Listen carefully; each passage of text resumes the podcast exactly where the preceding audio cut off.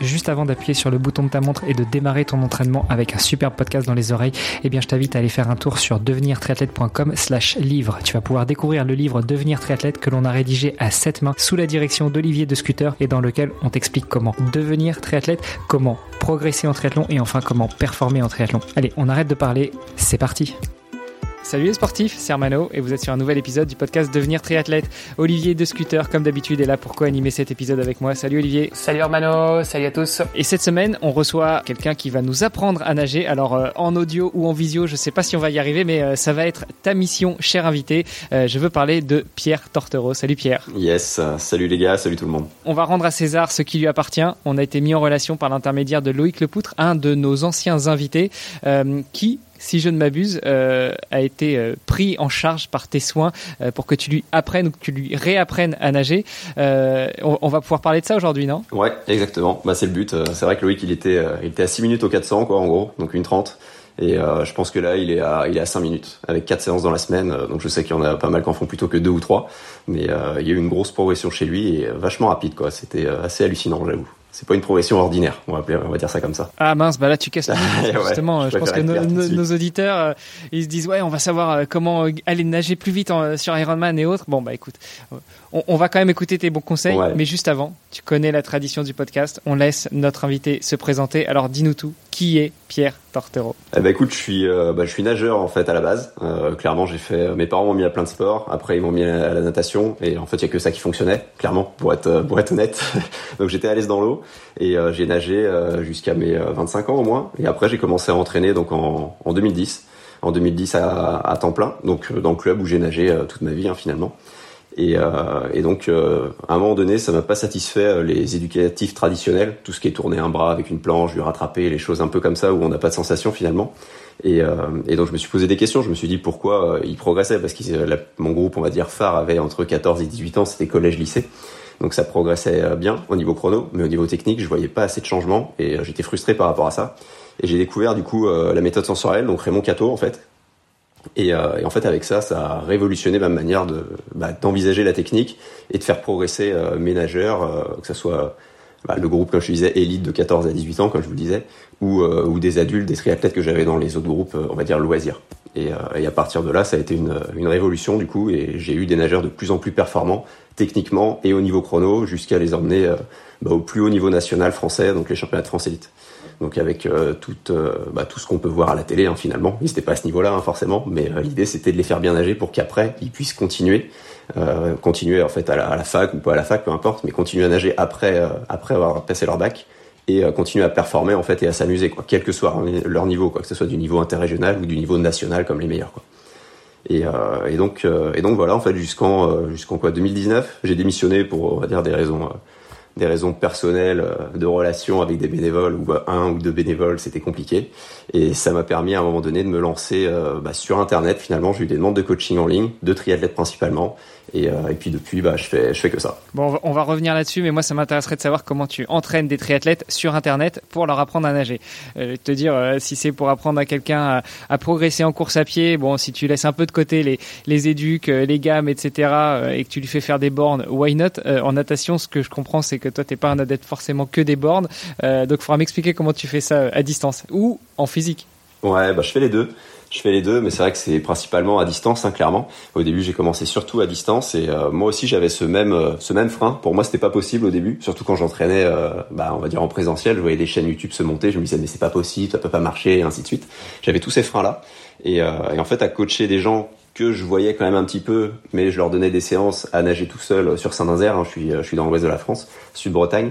Euh, et ben en fait, les, les, les c'était des triathlètes, hein, ils progressaient. Et après, j'ai eu des demandes de coaching de personnes qui étaient à l'autre bout de la France, voire dans d'autres pays. Et, euh, et certains pouvaient se filmer, donc j'avais des retours quand même sur la technique, sur comment ils nageaient, et certains pas du tout. Et j'ai remarqué que même ceux que j'avais pas vu nager pendant 3, 4, 5 mois, en fait, ils progressaient quand même, ils passaient de, de 15 à 2 minutes au 100 mètres, ou de 2 minutes à une 50, une 45. Et euh, en fait, ça enlevait des secondes quoi qu'il arrive. Et là, j'avoue, j'étais euh, j'étais bluffé parce que je me disais c'est c'est fou, je les vois pas nager. Même si j'ai on va dire j'ai ma structure, ma méthode, euh, construire la pyramide, bah, on va dire construire le projectile d'abord, bien se horizontaliser, on va dire en gros, construire les appuis derrière ensuite avec la respiration qui s'intercale entre les deux. Euh, et ben en fait, euh, en ayant juste cette base-là, finalement, avec les bons exercices, les bonnes sensations que tu as derrière, et ben en fait, ça suffisait quoi. Donc après, j'ai amélioré le truc. Ceux qui peuvent se filmer, ils m'envoient des vidéos, ça forcément c'est mieux. Mais quand tu es sur Paris, sur Bordeaux, sur euh, euh, non, Toulouse, il doit y avoir une piscine, mais sur Marseille, où euh, ben en fait, il y a des piscines où tu peux pas te filmer quoi, euh, parce que tu te fais directement dégager par les maîtres nageurs quoi, clairement. donc donc voilà, j'ai contourné ça et après j'ai ajouté des stages du coup pour pour suivre encore mieux quoi. Dans le package, tu as un coaching et tu as, un stage qui est inclus. Et euh, à la base, il fallait forcément se déplacer Sud-Bretagne, donc euh, aux alentours de Nantes. Et maintenant, je commence à aller un peu plus euh, dans des endroits. Sur Lyon, je vais une fois par an. Sur Bordeaux, j'y vais tous les deux trois mois. Donc je vois aussi les gens maintenant et je peux les filmer, comme tu peux voir sur YouTube. Hein, si tu vas sur ma chaîne, j'analyse en fait et j'envoie des séances derrière vraiment personnalisé sur euh, un point technique précis, quoi, finalement, par rapport à la personne. Ce qui est sympa, c'est que Sud-Bretagne, Bordeaux, euh, tu fais ça en nageant, euh, ça te prend quelques jours, mais la balade est sympa, non C'est vrai, ça doit être sympa. Ça serait un truc à faire. Hein. J'ai un ami, il, a voulu traverser la Manche et il a traversé la Loire-Atlantique pour s'échauffer.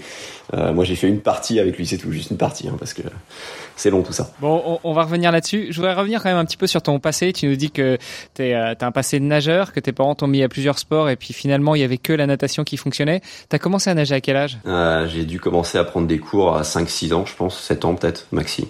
Je, je pourrais pas te faire le, la date exacte. Quoi. C'est, quoi pour toi, euh, à ton avis, le meilleur âge pour apprendre à nager? Alors, euh, encore une fois, je parle d'apprendre à nager euh, de, avec la technique pour avancer, pour progresser, pour performer, pas forcément pour éviter de se noyer. Ah oui, bah d'accord. Ouais. Bah pour performer, si tu veux faire du haut niveau, euh, faut commencer avant tes 10 ans, ça c'est presque sûr, hein. parce que ça, au niveau mobilité, en fait, si tu commences qu'à 20 ans, euh, si t'as jamais levé les bras au-dessus de ta tête, forcément, tu vas mettre du temps à avoir la bonne mobilité, quoi. Et c'est ce que je vois sur les triathlètes que je coach, tu vois, à 40, 50 ans, certains ils commencent même à 55 voire 60. Euh, mais s'ils ont pas fait de sport en levant les bras au-dessus de la tête, forcément, en termes de mobilité sur les épaules, euh, c'est euh, c'est compliqué il y a moyen de s'améliorer. C'est juste que si t'as pas passé 50 ans à lever les bras au-dessus de ta tête, mais il va te falloir quand même des années pour le faire en étant aligné, quoi. C'est ça que je veux dire. Et donc être, euh, être à l'aise. Ça veut pas dire que tu peux pas atteindre les deux minutes de moyenne à 60 ans en commençant un stage-là sans être mobile. Hein. Je l'ai vu, euh, j'ai vu des choses assez folles en termes de mobilité, surtout chez les hommes. C'est plutôt les hommes qui manquent de mobilité que les femmes. Et, euh, et clairement, même en manquant de mobilité, on peut avoir des bonnes sensations ça crée forcément un peu de frein, mais euh, il y a moyen de descendre bien bien les chronos quoi. Ouais, et tu nous dis que tu encadres beaucoup de triathlètes. Euh, c'est quoi le problème principal chez le triathlète euh, quand on parle de se mettre dans l'eau? Parce qu'il y en a beaucoup qui viennent de la natation. J'imagine que ceux-là tu les encadres pas forcément, mais ceux qui justement ne viennent pas de la natation, c'est quoi le problème du triathlète? Bah, la première chose, ça va être déjà de bien remonter les jambes à la surface, tout simplement, même en bassin, parce que ok, on a la combi en eau libre, c'est cool. Euh, sauf qu'il y a d'autres choses en fait dans le corps projectile pour réussir à baisser les freins. Ok, mettre les pieds à la surface c'est bien, mais c'est comment tu t'y prends pour le faire quoi. Donc le premier point c'est déjà juste de s'auto-grandir, tu vois, de la tête aux pieds. Parce que plus t'es grand, plus Archimède te pousse euh, et remonte les pieds vers la surface. Parce que la première chose qui coule, c'est les pieds. Euh, donc faut réussir à trouver la bonne posture. Donc rien que ça déjà, ça t'aide aussi à t'aligner. tu vois, il y a, y a les, les cinq grands points, c'est se grandir, s'horizontaliser, se rendre indéformable. Donc ça veut dire pas partir dans tous les sens, pas partir en S et un point important pour réussir, du coup, euh, quatrième point à s'horizontaliser, ça va être de s'immerger, tu vois. Souvent, c'est ce qu'on oublie, immerger vraiment l'avant du corps parce que c'est là où tu as de l'air et c'est ce qui te permet de remonter derrière. Les jambes, ça fait une sorte de balancier, tout simplement. C'est comme le jeu des gamins, tu sais, où il y en a un d'un côté un de l'autre. Bah, l'idée, c'est d'équilibrer tout ça, quoi. Ou il saute, là, je sais plus comment ça s'appelle, ça tape cul ou j'en sais rien, mais, euh, mais tu vois l'idée. C'est, c'est exactement ça. Et ce truc-là, on peut me dire, ouais, mais après, j'ai la combi, donc ça me sert à rien parce que j'arrive à avoir les, les jambes en surface. Ouais, c'est vrai. Sauf que tu as aussi la cage thoracique qui va remonter au-dessus de l'eau. Et du coup, tes appuis, tes, euh, ce, que, ce qui se passe sous l'eau, ils vont être aussi moins profonds. Et on sait que la profondeur, c'est aussi un des facteurs d'une bonne propulsion. Je dis pas qu'il faut nager bras tendus, mais si euh, tu perds, on va dire, 5, 6, 7 cm entre le moment où tu nages en bassin et euh, le moment où la combi te remonte en eau libre, euh, tu vas voir que les, sensations elles vont être carrément moins bonnes. Et, euh, en fait, j'ai des gens qui sentent que, bah, en fait, je, je, passe au travers, quoi. Je comprends pas pourquoi. Bah, c'est parce que t'as pas compris ce principe avec la combi. Faut t'immerger comme ça en olive, ça te permet de garder tes appuis toujours, bah, toujours le même braquet en fait. C'est une question de braquet, tu vois. Si tu fais le parallèle avec le braquet, c'est la même chose. Et donc ce truc-là, en fait, il te sert à avoir des meilleures sensations du coup en bassin parce que tu sens l'eau qui coule sur ta nuque, tout passe sous l'eau de la tête aux pieds.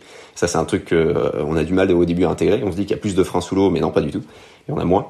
Euh, on a une meilleure sensation et du coup en eau ça t'aide vraiment à garder un bon braquet finalement et du coup à toujours te faire plaisir malgré la combi. Tu te dis, tu te dis juste euh, plus euh, j'ai juste à tourner les bras, il y a que ça qui, qui fonctionne.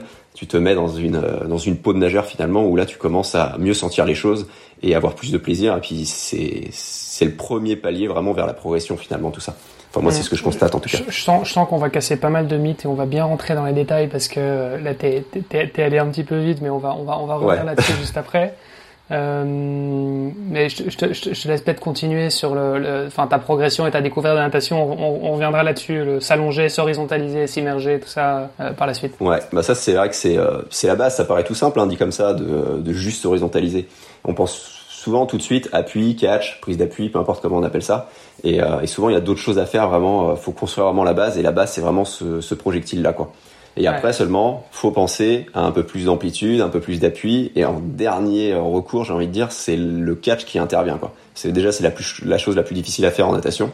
Euh, garder, euh, avoir le coup de haut finalement, et euh, vraiment être nickel sur euh, sur la prise d'appui devant, l'avant-bras, la main parallèle, enfin perpendiculaire plutôt à la surface. Et, et cet aspect, cet aspect coaching et, et euh, déconstruction de, de, de, la nage et, de la technique, euh, ça t'est arrivé quand? Parce que t'as commencé à nager, tu t'es dit, bah, en fait, c'est le seul sport qui me convenait.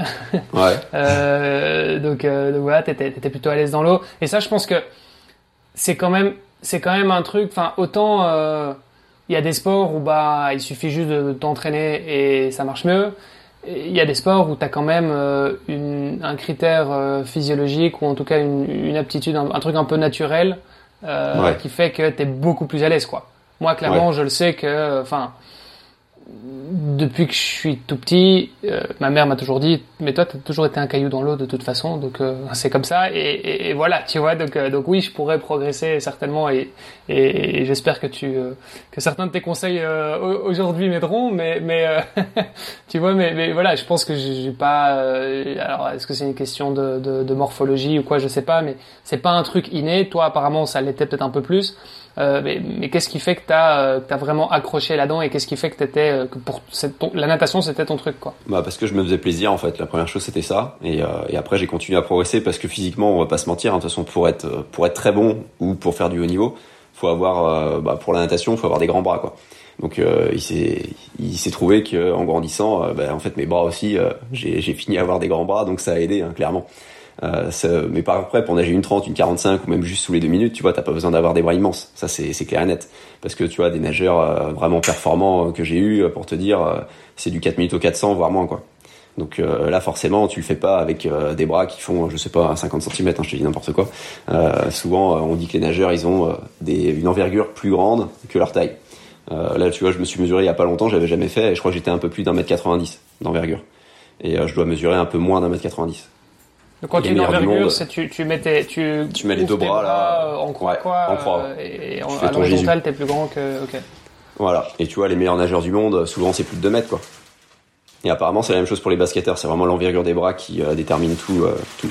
Il n'y a pas que la taille. Mais bon, là, en général, l'envergure des bras, tu vas pas faire 2 mètres d'envergure de bras si tu mesures 1m60 mais tu et peux faire pensais, un 90 pensais, et avoir Je pensais que j'avais des grands bras, tu vois, je fais, je fais 1m88, je pensais que j'avais des, des grands bras, enfin que j'étais bien proportionné, mais je me dis euh, peut-être pas du coup, en fait. En tout cas, pas pour la nage. ouais, bah voilà, faut regarder. Il y a peut-être les avant-bras qui sont encore plus importants que le bras, les bras en entier. Donc ça, c'est juste une théorie oui. de ma part, donc euh, je vais juste un peu plus loin là-dessus. Je me dis ouais, que sur le catch, catch, il y a, tu vois. vraiment des grosses. Attends, parce qu'il y a vraiment des grosses différences. C'est-à-dire qu'il y, y, a des gens qui ont le coude un peu plus haut que d'autres. Euh... Euh, ah ouais, c'est clair. Bah, de toute façon, on est tous différents là-dessus, mais euh, ouais, j'imagine. Je te parle dire, de ça. Il mais... y, a, y, a des différences qui sont vraiment significatives. Tu le vois. Enfin, je, je, ouais, je, ouais, je je même vois. jamais posé la question. Tu vois, je m'étais jamais dit que il y a des gens qui allaient voir un, un, un avant-bras qui était plus grand que la partie. euh, Enfin, je sais pas comment tu l'appelles du coup là, entre les. Ouais, avant-bras et bras du coup. Enfin, du coup, la, la partie Ouais. supérieure, c'est t'appelles juste ça le bras. Donc, euh, il y a vraiment des différences là-dessus. Et, euh, et tu vois, après, il y a plein de choses qui se rajoutent. Tu vois, t'as la mobilité, euh, t'as la longueur du buste par rapport à la longueur des jambes. En fait, c'est toute une question de ratio finalement. Et en plus, t'as les qualités musculaires, les qualités cardio, physio. En fait, il faut plein de choses pour faire du bah, le ultra haut niveau, celui qui va gagner. Euh, déjà, faut qu'il ait tout ça, il faut qu'il ait le mindset pour s'entraîner et, euh, et, euh, et réussir aussi en compétition. Donc, Ouais, et puis il y a aussi le, il y a la taille des, il y a la taille des mains aussi. Parce qu'on parle des bras, mais il y a, Ouais. il y a les mains aussi, c'est quand même important. Ouais, ouais, t'as raison, exactement. Tu vois, j'en ai pas parlé. Et par contre, j'ai des petites mains. Ok. Ouais, j'ai des petites mains. Et même les pieds, tu vois, je fais du 43, c'est pas, c'est pas fou. Et, euh, moi, j'étais plutôt un nageur de petit bassin. J'adorais euh, faire des ondulations sous-marines, quoi. Clairement. Parce que j'étais puissant sur les jambes, mais j'étais mobile des chevilles. Tu vois, c'est, en fait, tu fais sur tes points forts. Faut toujours bosser sur ses points forts, c'est toujours plus simple, euh, de bosser là-dessus. Donc, euh, donc c'est sûr, si on est à deux minutes, on se dit la natation c'est pas un point fort, euh, mais il y a moyen de se faire plaisir, tu vois, quoi qu'il arrive, quoi. Je fais du crossfit, je suis pas bon au crossfit, mais euh, je me fais plaisir quand même, quoi. Parce que c'est intéressant parce que du coup, ça veut dire qu'il y a plus, il y a des critères qui sont morphologiques. Bon, euh, le fait que tu as un avant-bras plus grand que plus grand que le bras ou euh, ou que tu chausses du 45 plutôt que du 41. Là, a priori, euh, tu pourras pas Tu changer grand-chose. C'est ça. Par contre, il y a des choses. euh, tu parlais notamment de la de, de la flexibilité, la souplesse au niveau des chevilles. Ça, Ouais. c'est quelque chose que tu peux travailler. Enfin, Ouais. alors, encore une fois, hein, j'imagine que tu as un minimum. euh, euh, on- voilà, on n'est pas tous fait pareil et, et- et voilà, il y en a qui pourront aller plus loin, mais je veux dire, c'est des choses que tu vas quand même pouvoir travailler un petit peu. Idem pour la, euh, les épaules, euh, le- Ouais. l'amplitude au niveau des épaules. C'est clair, tu as des petits exercices. hein. L'idéal pour la mobilité, euh, c'est de travailler, euh, moi c'est ce que je fais avec mes élèves, je leur dis de trouver trois fois 30 secondes à une minute dans la journée, et tout le monde peut les trouver, hein, sinon c'est de la mauvaise foi, et euh, tu fais un exercice. Un exercice sur les chevilles, un exercice sur les épaules, où tu fais toujours le même euh, pendant deux semaines. L'idée c'est en fait d'apprendre euh, quelques exos et de garder ceux qui te conviennent le mieux. Et dans l'eau après c'est pareil d'ailleurs, c'est euh, tu fais tes séances, tu vois tel exercice là, il me convient bien, c'est cool, donc je le garde. Tel exercice là, je le sens pas du tout, même s'il est dans le sensoriel et qu'il est censé être utile et tout, et ben je le fais moins quoi. Faut vraiment faire travailler un peu à l'enthousiasme en fait finalement. C'est un truc important. Tes points d'amélioration, enfin, pour- il y en aura deux, j'imagine. Il y aura, il y aura la partie mobilité, et puis il y a la partie renforcement musculaire. Euh, Mais donc, si, si on reste sur la partie mobilité, euh, toi, ce que tu dis, c'est vrai que ça- moi, ça me parle en tout cas de faire trois fois euh, 30 secondes à une minute par jour. Et tu fais mobilité des épaules, des chevilles. Ouais. Bah déjà ça, rien que ça c'est bien. Tu vois, euh, juste ça. hein. Après tu peux, euh, t'as plusieurs exercices pour les chevilles ou pour le- pour les épaules. hein. Tu vois un truc tout simple, c'est, je crois qu'ils appellent ça le, le passover en CrossFit. Tu prends un élastique dans l'idéal, sinon tu prends un bâton et tu fais passer euh, les bras derrière, hop, et tu les refais passer ensuite devant. Et rien que faire ça, tu vois, tu actives vraiment les épaules, tu resserres les omoplates, tu descends, et ensuite la même chose dans le sens inverse, tu resserres les omoplates, tu remontes les bras au-dessus de la tête, hop, et tu et rien que ça en fait tu bouges. En fait l'idée de la mobilité c'est ça, hein, c'est bouger, mobiliser. C'est Ah ouais. dans le mot, hein, mais euh, je préfère le, le signaler quoi. Juste pour que tous les auditeurs comprennent bien, donc on a un bâton ou un, un élastique, une corde euh, face à nous, les bras tendus. On le tient Ouais. avec quoi un, un- un bon mètre, euh, enfin plus ou moins un mètre de, de distance entre chaque main. Bah, Euh, L'avantage, c'est tu prends un élastique parce que ça te permet de gérer par rapport à ta mobilité Ouais, actuelle, sachant que tu vas t'améliorer. Donc en fait, ça va, euh, en fait, ça va se resserrer au fur et à mesure. Euh, pas non plus comme les contorsionnistes où t'as les deux bras dans l'axe des épaules et tu passes les bras derrière. Tu sais pas comment ils font. Il y a pas besoin d'avoir une, une souplesse comme ça. Euh, mais euh, en fait, tu gères par rapport à ça. Jamais de mauvaise douleur. C'est toujours l'idée, c'est vraiment de bouger, tout simplement, de bouger en contrôle. Si tu fais ça trop vite, euh, oui, tu auras peut-être plus de mobilité, entre guillemets, sauf que tu vas te faire mal, et en fait, tu vas pas gagner vraiment en mobilité active, d'accord? Ça va être de là un truc où tu bourrines finalement. Et sur les chevilles, il suffit de t'asseoir sur tes talons, tu vois, hein, si tu peux, sinon tu t'assois qu'à moitié ou qu'à trois quarts. Parce que je sais que j'ai des élèves qui viennent euh, soit du vélo, soit du trail, ou du foot même d'ailleurs, et, euh, vraiment difficile d'avoir une extension de cheville, quoi, finalement. Vraiment difficile. Enfin, pour certains, ça dépend des, des gens là-dessus, mais euh, faut, faut y aller vraiment progressivement, quoi. Faut pas aller trop fort. Vaut mieux y aller, ok, je le sens un peu, c'est bon, je reste là, je vais pas plus loin. Parce que si je vais trop dans l'étirement, bah, mon muscle qui va se contracter, ça va faire l'effet inverse. Mais donc ça, ça c'est hyper intéressant parce que je pense qu'il y a beaucoup de gens qui qui pensent qu'en fait des exercices de mobilité et d'assouplissement, il faut que ça, faut que ça fasse mal, quoi. Ouais, ouais, c'est le problème. Ouais, ouais. Et il faut mobiliser en fait. Il n'y a pas que les étirements passifs. Les étirements passifs, ça peut être une chose, mais euh, rien que de bouger, en fait, ça suffit. Et c'est surtout peut-être un peu moins, euh, un peu moins chiant, notamment en échauffement. euh, tu fais une minute de ça avant de te mettre dans l'eau sur les épaules. Euh, donc euh, 30 secondes sur les épaules, par exemple, 30 secondes sur les chevilles. Tu te mets dans l'eau, ok, t'as perdu euh, 50 mètres, d'accord, ou tu fais ça deux minutes et tu perds 100 mètres. Euh, sauf que, euh, en fait, au fur et à mesure, euh, au bout de 52 semaines, si tu t'entraînes deux fois dans la semaine, bah ça en fait des minutes que t'auras fait et surtout euh, t'auras gagné de l'amplitude juste en faisant ça. Et le gain aura été certainement supérieur que juste nager 100 mètres de plus, quoi. Si on est trop focus sur le kilométrage qu'on fait, tu vois, si on reprend l'exemple de Loïc, Loïc il nageait, je sais pas, 3 ou 4 kilomètres par séance. Moi, je l'ai descendu à deux bornes. Et il avait pas le choix. Et il était content Mm. après. Bah, après, je l'ai fait remonter parce qu'il faisait les séances trop rapidement. progressé. Et il a progressé, ouais. Ah ouais, il a progressé parce que bah, on s'est focus sur la technique. On a, on a commencé par la base. Hein, il avait plutôt une bonne horizontalité, mais il y avait des choses à faire sur l'alignement de la tête et il y avait des choses à faire surtout sur l'immersion devant. Donc là, avec ça, il s'est horizontalisé encore plus. Il était vraiment, euh, vraiment nickel. Et après, seulement, on a bossé les appuis, l'expiration et tout. On a mis un gros focus sur l'expiration. D'ailleurs, c'est un truc qu'on bosse presque jamais. Alors que euh, y a vraiment des choses à trouver et à chercher là-dessus. quoi. L'expiration, ça t'aide à gérer ton énergie, donc c'est toi à gérer ta vitesse aussi, et ça t'aide aussi à passer un palier en termes d'accélération sous l'eau. Parce que plus tu progresses, plus tu vas accélérer fortement l'eau, ok, et plus tu vas glisser longtemps parce que euh, parce qu'en fait c'est ça, c'est euh, les, les, meilleurs nageurs du monde, on va dire qu'ils se propulsent en 3 dixièmes de seconde. Si on prend sur un 1500, ils vont glisser euh, une seconde, une seconde et demie quoi.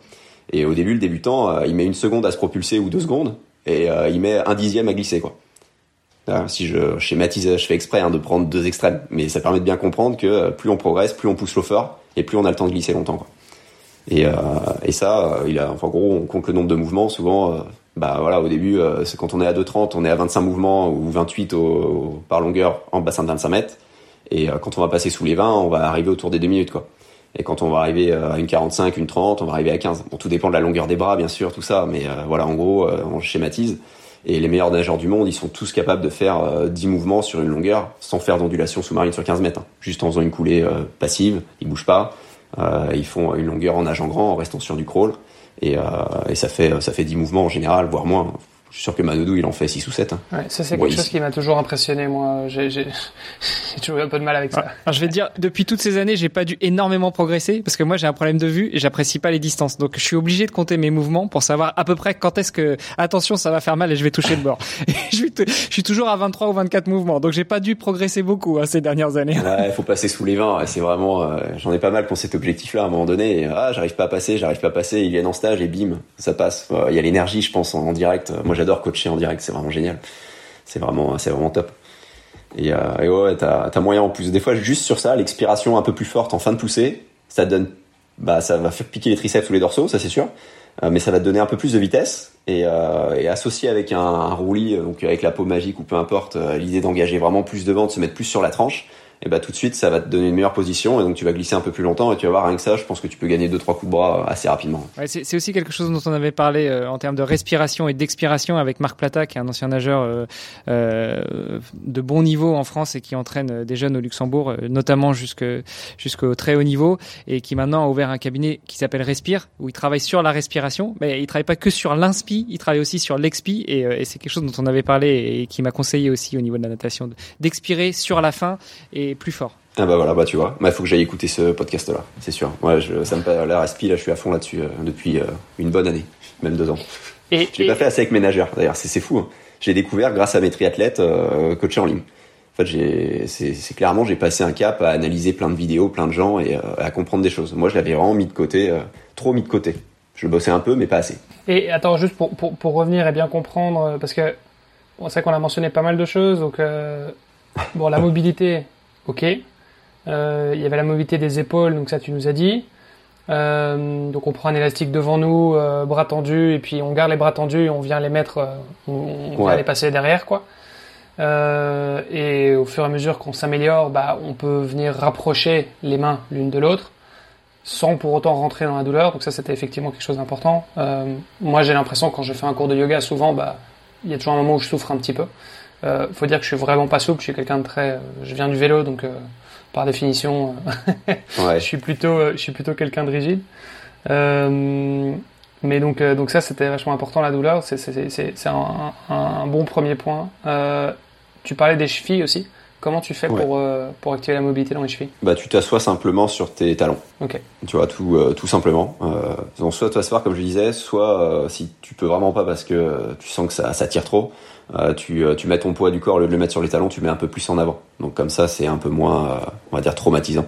L'idée, c'est encore une fois d'y aller progressivement. Et rien que ça, bon là, on est un peu plus dans le passif, mais rien que ça, déjà, ça, ça peut bien aider. Bien, bien aider. Moi, je sais que quand je fais mes séances, toutes les semaines, on a des séances avec les élèves sur Zoom pendant une trentaine de minutes. Et donc il y a toujours un échauffement, donc c'est toujours de la mobilité en fait ou des massages. Massage avec une balle de tennis, hein, ça suffit. ça peut bien aider aussi à détendre certaines parties euh, balle de tennis ou rouleau de massage, un hein, peu importe. Et, euh, et, du coup, en fait, pendant cet échauffement-là, euh, à mobiliser les articulations, à me masser, bah, je me mets carrément sur mes talons à chaque fois. Je m'assois, je m'assois sur mes chevilles. Comme ça, je fais du deux en un. C'est un peu ça l'idée aussi, de perdre le moins de temps possible, d'optimiser le plus possible son temps. Quoi. On peut se masser et en même temps, du coup, euh, se mobiliser, on va dire, passivement les chevilles. Les chevilles. Parce que l'idée, en fait, c'est le roulis va partir des chevilles. Ça, pareil, je l'ai compris que à coacher en ligne, je l'avais pas capté avant. Euh, mais tout part en fait du pied. Tu appuies sur le pied et du coup tu bascules sur la tranche d'un côté, tu appuies sur l'autre pied, tu bascules sur la tranche de l'autre côté, et ainsi de suite. Tout part de là. Et donc si t'as pas un minimum de mobilité de cheville, alors pas besoin d'être super souple comme un nageur, hein, d'accord? Faut, faut juste pouvoir tendre sa pointe de pied légèrement vers l'intérieur, donc euh, la jambe en rotation, euh, que je dis pas de conneries, en rotation interne, la cuisse, et, et, à partir de là, tu peux prendre appui sur l'eau, parce que c'est que ça, tu prends appui sur l'eau, boum, et du coup tu bascules sur la tranche de l'autre côté. T'appuies sur la jambe gauche, sur le pied gauche, pour basculer avec le bras droit devant. T'appuies sur la jambe droite pour basculer avec le bras gauche devant. C'est un peu le battement de temps, là, le two-beat kick. Euh, quand on y arrive à un moment donné, on le sent plus sur ce two-beat kick là parce que on appuie sur un pied, il y a qu'un pied qui bouge, boum, on glisse. Un pied qui bouge, boum, on glisse, et ainsi de suite. Au début, on l'a pas forcément, cherché pas à le faire. La coordination comme ça, bras-jambes, vient de manière automatique, grâce aux exercices qu'on fait, grâce aux exercices techniques, sensoriels et ainsi de suite. Si on cherche tout de suite à passer en deux temps, on va moins bien nager, ça va être moins efficace et on va pas comprendre pourquoi on va aller moins vite et euh, on va dépenser plus d'énergie, donc ça serait con. Ok, bon bah, en tout cas moi j'adore le, le, concept de 3 fois 30 euh, secondes euh, par jour, c'est c'est tout con, effectivement tout le monde peut le faire, faut juste faut juste y penser, mais, mais, donc ça c'est pas mal. Ok, et donc ça c'est pour la mobilité. Il y avait alors ensuite donc il y a si je comprends bien il y a le renfort musculaire qui est un autre point d'amélioration potentiel. Euh, il y a la respiration dont tu as parlé, mais on va, on, va, on va revenir dessus aussi. Et puis il y a le mouvement. Le mouvement de bras, ouais, c'est clair. Mais en fait, nager, c'est ça, hein. c'est passer à travers l'eau, donc c'est tout ce qui est projectile. Ok, on est toujours, euh, 100% du temps, on est projectile, on passe à travers l'eau. Et à certains moments, comme je disais, on s'accélère, d'accord? Et on s'accélère avec ses bras. Euh, en crawl, c'est ça, on se propulse avec les bras, on s'équilibre avec les jambes. Course à pied, c'est l'inverse. On se propulse avec les jambes, on s'équilibre avec les bras. Et l'idée, c'est quoi? Bah, Déjà, pour réussir à avoir un appui euh, qui, euh, qui passe bien, faut déjà, première chose, réussir à bien engager ses épaules, à bien se mettre sur la tranche. Euh, tu vois, c'est beaucoup plus facile derrière, parce que déjà, on se met dans une bonne position, et en plus, on va chercher de l'eau plus loin devant. La première chose, c'est ça, c'est on augmente son amplitude par rapport à sa longueur de segment, peu importe, mais on essaye déjà de trouver une nage qui est fluide. Donc, faut aller chercher loin devant, faut pousser loin derrière. C'est la première chose. La deuxième chose, c'est toujours aller chercher loin devant, pousser loin derrière, mais en accélération parce qu'un mouvement de plus en plus rapide, bah, on crée de l'eau plus dure, tout simplement. Et du coup, eh bah, ça donne plus de vitesse, plus de propulsion, plus de glisse avec le bras devant. Et, euh, et déjà, rien que si on arrive à faire ça, ça permet d'avoir de bonnes sensations. Ça, plus, euh, plus le placement projectile, rien qu'avec ça, vous allez voir que les coups de bras, ils peuvent vraiment diminuer. Et on associe à ça l'expiration un peu plus forte pour accélérer l'eau plus fort, parce que les deux sont liés. Si j'expire plus fort en fin de mouvement, je vais accélérer l'eau plus fort. Ok, les muscles ils vont euh, ils vont se connecter en fait à notre manière d'expirer. C'est pour ça que c'est aussi important. On passe par ce chemin-là parce que c'est plus simple que de se dire juste je pousse plus fort.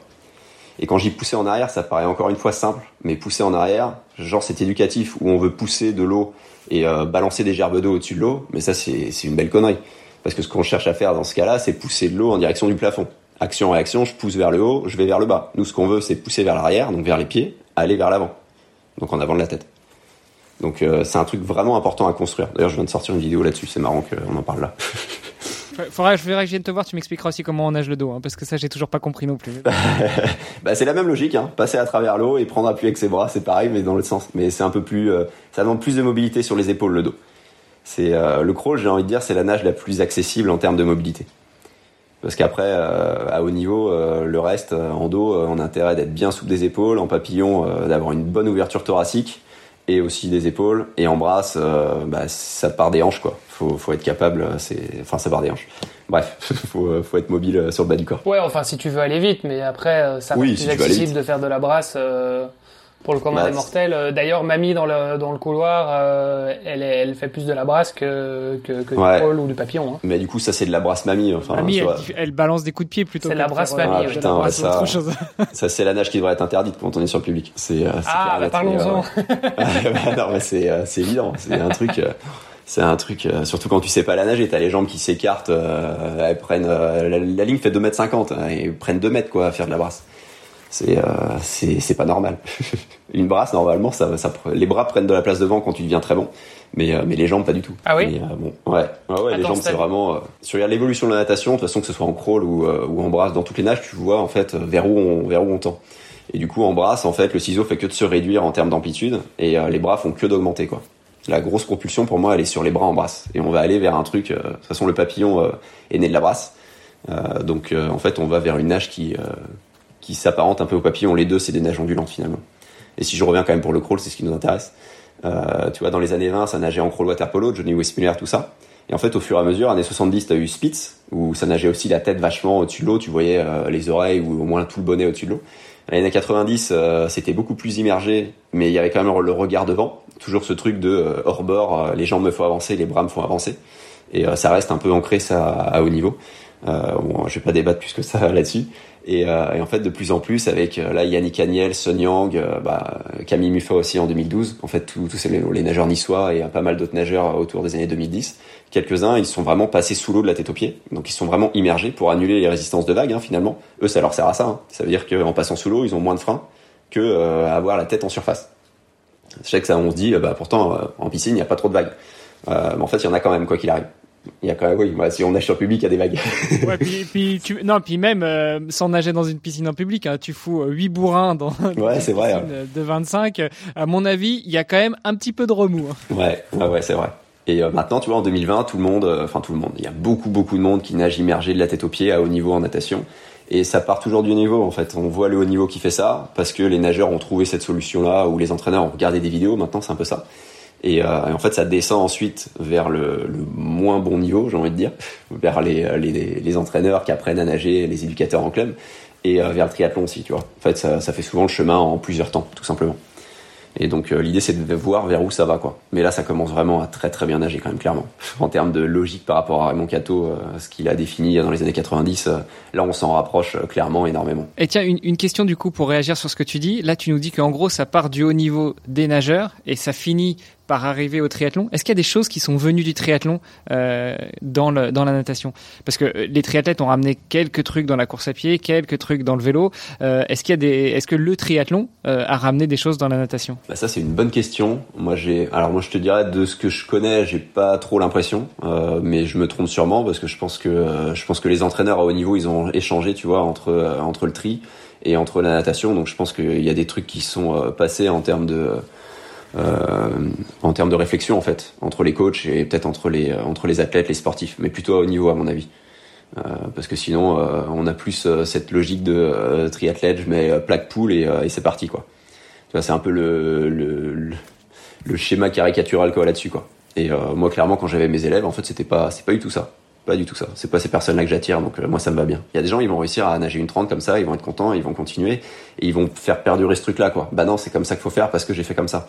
Un peu comme si j'étais resté dans mes euh, éduques un peu traditionnels parce que j'ai été entraîné comme ça, donc j'ai commencé à entraîner comme ça, tout à fait vrai. Mais je me suis dit mince, euh, c'est il y a un truc qui manque, quoi.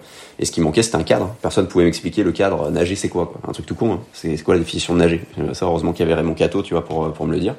Et euh, c'est mon ancien coach hein, qui m'a fait lire des livres en fait là-dessus, et c'est comme ça que j'ai découvert Raymond Cato. Et euh, après, j'ai vu qu'il avait un site, j'ai tout lu plusieurs fois, plein de fois. Et après, je l'ai contacté et, euh, et, en fait, il me, il me coachait, on va dire en ligne, tout simplement alors qu'il avait déjà 90 ans ou 85 à l'époque, j'ai vu. Ouais, faut dire aussi que chez le triathlète, et là je prends la, la défense de, de, notre audience, on fait souvent un ratio, c'est-à-dire la natation, c'est soit la première partie d'une épreuve de triathlon, mais euh, en gros, euh, sur un Ironman, ça dure euh, une heure, une heure et demie. Ouais. Par contre, le vélo, ça va durer 4 ou 5 heures, et la course à pied, 2 à 4 heures.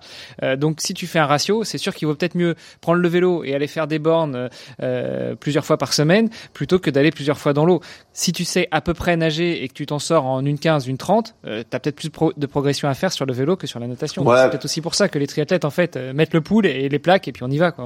On en fait, j'ai envie de dire, ouais, si ça marche comme ça, tu vois, et que t'es à l'aise avec ton 1,15, une 30, euh, mais carrément en fait, parce que t'as raison. Euh, faut mettre le temps déjà là où tu te fais plaisir et là où t'as plus de chances de progresser. C'est tout à fait logique et mathématique et là-dessus, euh, je peux, je peux rien dire.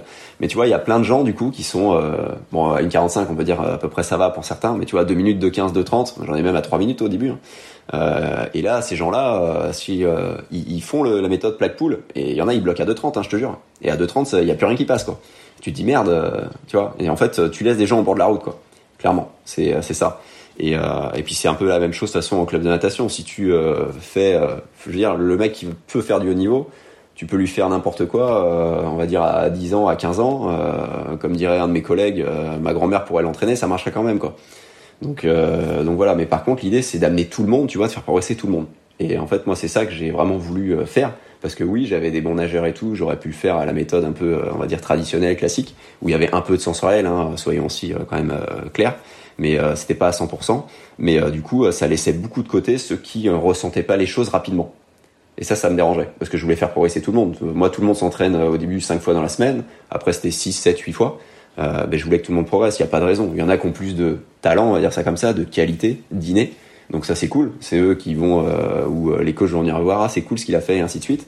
Sauf que je veux que tout le monde progresse dans ce truc-là, quoi. Ça emmène tout le monde, quoi, vraiment. Et euh, que tout le monde prenne du plaisir, quoi. Et du coup, pareil avec les triathlètes, quoi. Je ressens la même, la même logique, en fait, en progression technique de quelqu'un qui passe de 2,30 à une 45 qu'un nageur que j'avais, que j'ai eu, qui nageait 5 minutes au 400 et qui a tapé moins de 4 minutes, quoi. Pour moi, c'est le même, c'est c'est vraiment le même plaisir, le même bonheur derrière en fait. Euh, c'est juste que je le voyais en direct le moins de 4 minutes et là je le vois pas en direct, euh, on me fait des retours, on me fait des retours. C'est pour ça que je fais mes stages parce que je vois des 100 mètres en direct et là c'est cool, on fait un petit 100 mètres rapide et il y a des bonnes surprises des fois. alors tu parles de sensoriel. Comment on fait pour ressentir dans l'eau euh, quand on a, euh, quand on n'a pas, enfin quand on sait pas ce que ça veut dire, quand on n'a pas l'habitude, quand comme moi on est un gros bourrin et déjà on, on, ressent pas son corps. Donc comment on fait pour avoir des sensations dans l'eau? Bah, Je vais te prendre tu vois un exemple très simple. Euh, il y a, y a, des coachs qui pourraient te dire euh, rentre ton bras dans l'axe de l'épaule. Ça paraît à peu près clair dit comme ça. Sauf que bah, l'axe de l'épaule, pour certains, ça va être euh, à 90 degrés sur le côté. Bon, je caricature exprès, mais tu vois, ça va pas être du tout dans l'axe de l'épaule finalement, parce que euh, bah, voilà, il y a le schéma corporel ou je sais pas comment on appelle ça, et peu importe. Et euh, le sensoriel, en fait, on va te dire, truc tout con, hein, si t'as fixé la tête déjà correctement, c'est pour ça qu'il y a les choses qu'il faut mettre dans l'ordre. Hein, c'est comme des Lego qu'on emboîte. Et ben moi, je vais te dire épaule à l'oreille ou biceps à l'oreille quand tu rentres ton bras dans l'eau. Et là, en fait, si ta tête elle est fixée, elle est alignée avec le reste du corps. Donc c'est pour ça que je le mets avant, toujours ce truc-là, et qu'il y a vraiment des étapes de progression tout à fait claire, et ben là tout de suite en fait, même sans devoir nager, toi tu vas pouvoir t'auto-évaluer et le savoir. Et je pense que c'est pour ça que la progression est aussi rapide en fait, euh, moi en ligne, c'est parce que ces choses-là, en fait c'est très simple en fait à s'auto-évaluer et à savoir si on le fait. Et en général, épaule à l'oreille, à un moment donné tout le monde est capable de le faire, faut le répéter bien sûr, mais à un moment donné tu l'automatises quoi. Alors que je te dis mets ton bras dans l'axe de l'épaule, bah ça c'est euh, si tu l'as jamais ressenti moi si tu me dis ça je vais savoir parce que voilà euh, parce que je l'ai fait déjà plein de fois mais euh, il y a d'autres personnes en fait euh, se rendent pas compte hein, clairement. Donc il faut des repères tout à fait clairs et précis. Donc là on est sur des repères tactiles. Épaule à l'oreille main à la cuisse tu vois ça c'est un truc on peut on peut dire finis ta poussée mais c'est pas assez clair. Main à la cuisse ça c'est clair. Tu finis ta poussée ok. Et ça c'est un truc que pas mal de coachs utilisent. Donc ça c'est du sensoriel. Donc repères tactiles, tu as les repères visuels comme bah, regarder sur le côté, tout con. Hein. Tu vois, tu, euh, tu veux respirer sur le côté, qu'est-ce que je fais? Bon, si tu as mis le roulis en place déjà, parce que la première chose c'est d'abord de mettre un bon roulis, parce que euh, tu vas respirer d'abord, tu vas tourner ton corps, et ensuite tu tournes un peu ta tête. Et du coup, regarde sur le côté, regarde la ligne d'eau, regarde quelque chose, et là du coup tu es sur un repère visuel. Ok, et du coup, tu as les repères aussi auditifs. Ça paraît, c'est pareil, je les explore que depuis quelques mois là, mais euh, c'est par exemple quelqu'un, j'arrivais pas à le faire rentrer la main avant l'avant-bras, avant le coude. Tu vois progressivement pour que ça aille vers l'avant. Ça rentrait tout le bras d'un coup et ça faisait plein de bruit. En gros, ça tapait l'eau, du coup le bras il tombait au fond. Quand il respirait, il y avait pas de propulsion derrière. Enfin, il y a tout qui se barrait en couille. Et euh, et du coup, au lieu de faire, euh, au lieu de faire ça, j'ai testé un truc tout simplement en fin de stage. Je sais pas pourquoi ça m'est venu comme ça. Pour ça aussi je fais des stages en direct, parce que ça me donne plein d'idées. Et, euh, je lui ai dit, euh, écoute ce que tu fais, et quand ton bras il rentre dans l'eau, ça doit pas faire de bruit. Et là, tout de suite, il a réussi à bien le faire. En fait, on est plus visuel, tactile, auditif. Donc le tactile, c'est peut-être le plus simple dans le sensoriel parce que tu vas avoir plein de repères. Mais l'auditif, il y a vraiment des choses. Tu vois, moi, je me suis rendu compte du coup que j'ai des plus auditifs sur l'expiration. Je, je m'entends souffler. Et je sais quand je souffle fort ou pas. C'est euh, voilà. Et il y a des gens, ça va être plus là-dessus, d'autres plus sur les sensations, peut-être des bulles, tu vois, des, euh, des bulles sur ta, qui sortent de ta bouche, peu importe. Et, euh, et, voilà, on peut se servir en fait des, des sens comme ça. D'où le mot sensoriel. D'ailleurs, tu parles d'expiration, tu parles de bulles autour de la bouche. T'expires par la bouche ou par le nez? Bah, Le plus le plus efficace pour contrôler vraiment le volume que t'expires, ça va être de souffler par la bouche, parce que tu peux l'ouvrir plus ou moins. Et, euh, et souvent d'ailleurs, j'enchaîne sur un problème que je vois, c'est que bah, au début, quand on sait pas nager, on débute, on s'essouffle vite parce qu'on souffle pas dans l'eau ok? Et, euh, et, en fait après euh, on souffle trop. On souffle trop donc bah, les pieds peuvent tomber donc soit on les laisse tomber soit on fait plus de battements et du coup c'est plus dur au niveau économie.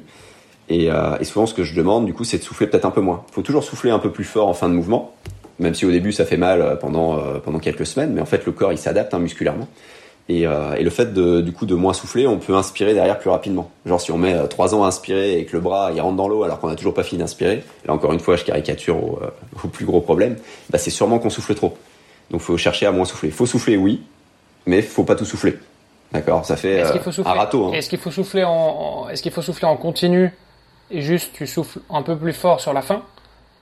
Ou bien est-ce que tu retiens et euh, avant de voilà avant de retourner avant de venir chercher ton inspiration là tu, tu expires euh, un peu plus explosive et puis tu, tu inspires. Ouais bah le plus simple pour commencer euh, souvent c'est de souffler euh, tranquille au début et de souffler un peu plus fort à la fin. Sur tous les mouvements ou si tu respires tous les trois temps tu fais au moins sur le deuxième et le troisième. Mais après à un moment donné ça peut tu peux avoir cette impression de trop souffler justement en soufflant tout le temps et du coup tu, tu vas souffler qu'à la fin du mouvement par exemple. Donc l'idée c'est de trouver vraiment euh, la bonne expiration pour soi, sachant que ça évolue, plus tu progresses, plus tu vas évoluer, plus tu vas souffler sur un temps très court finalement. Et euh, parce que tu vas pousser l'eau de plus en plus fort, ça revient à ce que je disais tout à l'heure. Euh, plus tu progresses, plus tu pousses l'eau fort. Et, et, du coup, tu, en fait, tu évolues en fait avec tout ça. Quoi. Donc c'est pour ça qu'il faut refaire des exercices régulièrement pour retrouver quelque chose qui passe bien. Quoi. Pour revenir du coup sur sur ce qu'on disait, donc bon, j'essaie de restructurer parce qu'on part un peu dans tous les sens, mais mais en même temps c'est hyper intéressant. Donc on avait les points d'amélioration en termes de mobilité, on a fait. Euh, on disait il y avait le renfort, la respiration, le mouvement, et en fait il y a la position aussi, parce que c'est finalement c'est un, un, point en plus euh, qui vient se rajouter, c'est ta position dans l'eau. La position de ton corps dans l'eau? La position de ton corre dans l'eau, qui est différente du mouvement. Euh, ah ouais ouais ouais. Bah, tu veux dire, bah, en fait l'idée c'est. Mais quand tu, parles d'être immersé, d'être Bon, le fait de t'allonger, c'est peut-être un peu le mouvement, mais je veux dire le fait d'être d'être horizontal, de, de, de, t'immerger, etc. Enfin, c'est c'est c'est vraiment ta position en elle-même, quoi. Ouais, ouais, ouais. Bah, c'est là où on que tu vois la clé avec ta main ou l'orientation de ton bras, tu vois ce que je veux dire? Ouais, ouais. Mais en fait, c'est comment tu te positionnes dans l'eau. Euh, c'est vraiment la forme de ton corps. C'est pour ça qu'on parlait d'autograndissement, qui va déterminer comment sont tes pieds, tu vois, s'ils sont plus ou moins bas. Si tu t'autograndis, les pieds vont remonter. Si tu t'immerges, les pieds vont remonter. Si euh, tu restes aligné, les pieds vont remonter. Si tu restes indéformable, ça va rester, on va dire, euh, euh les pieds vont rester horizontal, tu vas rester bien placé. Et, euh, et ça, c'est ouais, c'est vraiment la base, la première, la première pierre. Après, tu peux bosser sur l'expiration sur le roulis, et ensuite tu viens sur les appuis. Ok, tu vois, il faut prendre les choses en fait dans cet ordre-là, quoi. Tu construis vraiment ta barque avant de mettre les rames, pour euh, prendre une image très claire. Donc tu dis un, c'est la position. Un, ouais, c'est la position, ce que j'appelle projectile.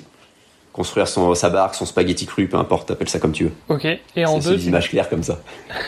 et en deux, tu mettais quoi En deux, euh, en deux, je mets l'expiration enfin tout ce qui est expi, euh, expi, inspire, roulis, parce que ça, ça, ça vient vachement ensemble quand même. Et en fait, à partir de là, ta respiration quoi. Ouais. Et à partir de là où t'as, si t'as un bon roulis, du coup, t'engages bien les bras devant, derrière, tu vois, on va dire, t'as as déjà une bonne amplitude. Après, tu construis les appuis là-dessus quoi. Donc, faut un minimum en fait de projectiles avant de passer à l'expi, euh, à la respi, on va dire ça comme ça, avant de passer aux appuis. Et après, tu vois, tu repars toujours dans l'autre sens. On va dire au début de chaque cycle, si tes cycles font trois mois, peu importe, euh, c'est aussi simple. Tu repars toujours de cette base-là à 80%, on va dire ça comme ça. 80% de projectiles et euh, tu peux faire un peu de reste quand même parce que tu peux avoir l'impression de te faire chier sinon. Et, euh, et ensuite, en fait, tu, euh, tu vas vers un peu plus de propulsion, justement, de respiration, d'expiration et ainsi de suite. Et tu repars après, et ainsi tu reviens toujours sur la base. Hein, tu vois, moi sur des sur des nageurs rapides, quand je quand je remplace un pote, ben j'hésite pas à repartir là-dessus quoi. Même si le mec il est censé être 100% horizontal, qui sait à peu près s'immerger tout ça, bah, je repars, je repars là-dessus, je varie les allures et ainsi de suite. Et euh, peu importe son niveau, hein, qu'il soit à 4 minutes, au 400 ou à 6 minutes, euh, ça me, ça me pose pas de souci parce que euh, tu dois absolument en fait bien poser à chaque fois tout ça pour mettre les choses de manière efficace. Parce que si tu mets les rames alors que ta barque elle est à trouer quoi, ton Zodiac il est dégonflé, tu vois, si tu mets le moteur, bah tu vas pas avancer quoi. T'auras beau faire ce que tu veux, avoir un cache nickel, accélérer vers l'arrière, ça va pas fonctionner quoi. Mais un bodybuilder dans l'eau, il va galérer parce qu'il n'est pas autograndi, parce qu'il n'est pas projectile, quoi, tout simplement. Mmh, sauf mmh, s'il a appris à nager avant, mais. Voilà. Et, tu parles, tu parles de cycle d'entraînement et donc en gros tu nous dis si ton cycle il fait trois mois, tous les trois mois tu recommences. Euh, ça, m'inspire juste une question. Euh, à partir de combien de temps on perd de son entraînement en natation? On avait eu Enzo Tessic euh, sur le sur le podcast, ah, qui est un nageur de, de, de, de, allez très haut niveau, on peut dire, pas loin. Euh, et il nous disait, euh, lui, euh, quand il nage pas deux jours, le troisième jour, il a l'impression de plus savoir nager. Donc toi, ton avis, c'est quoi? Bah, Il nage deux fois par jour aussi. Donc en fait, plus tu nages, forcément, plus tu vas t'arrêter longtemps, plus c'est dur. quoi. La première chose que tu perds, c'est le direct le cardio, clairement. Par contre, l'avantage du, du, sensoriel à pousser fort, enfin à pousser fort, à apprendre à pousser fort et ainsi de suite, donc à travailler le musculaire finalement et la technique, c'est que moi, mes élèves, ils, toutes les 4-5 semaines, ils s'arrêtent une semaine.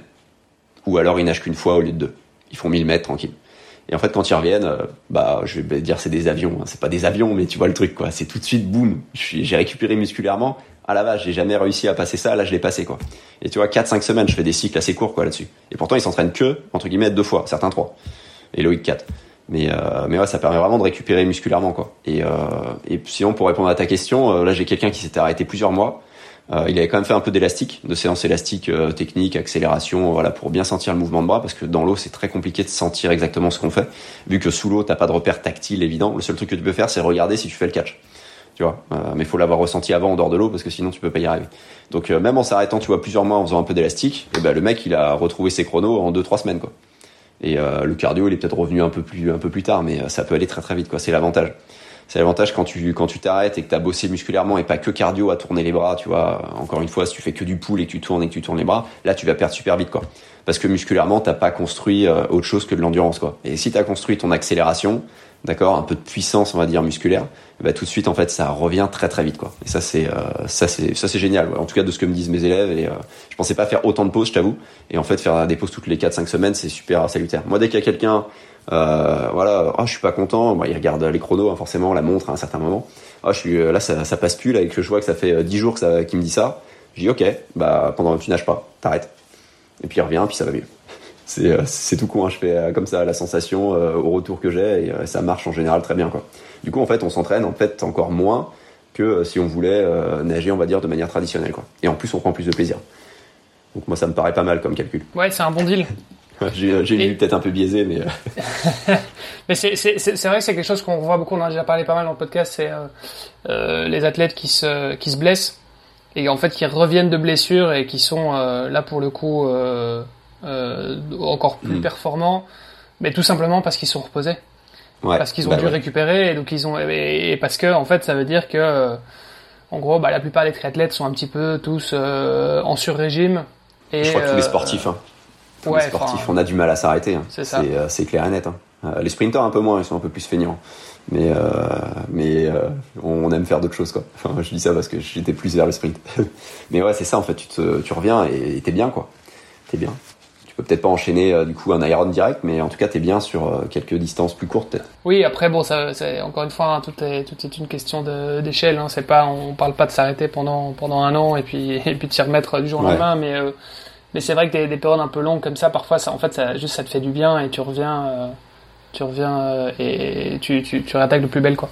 Et quand tu disais travailler ton cardio, travailler ta puissance musculaire, ça, en, en natation, tu le fais comment à part, euh, enfin, ok, tu fais des sprints, des, des, longueurs, euh, des longueurs rapides ou quoi, mais est-ce, qu'il y a d'autres manières de, travailler euh, ton cardio? Alors moi, au niveau cardio, je t'avoue que je m'emmerde pas parce que ils font les deux autres sports et c'est, on va dire, c'est pas le même cardio et tout, mais voilà, ils font, ils font le taf dans le reste. Moi, vraiment, mon boulot, c'est 100% technique, quoi.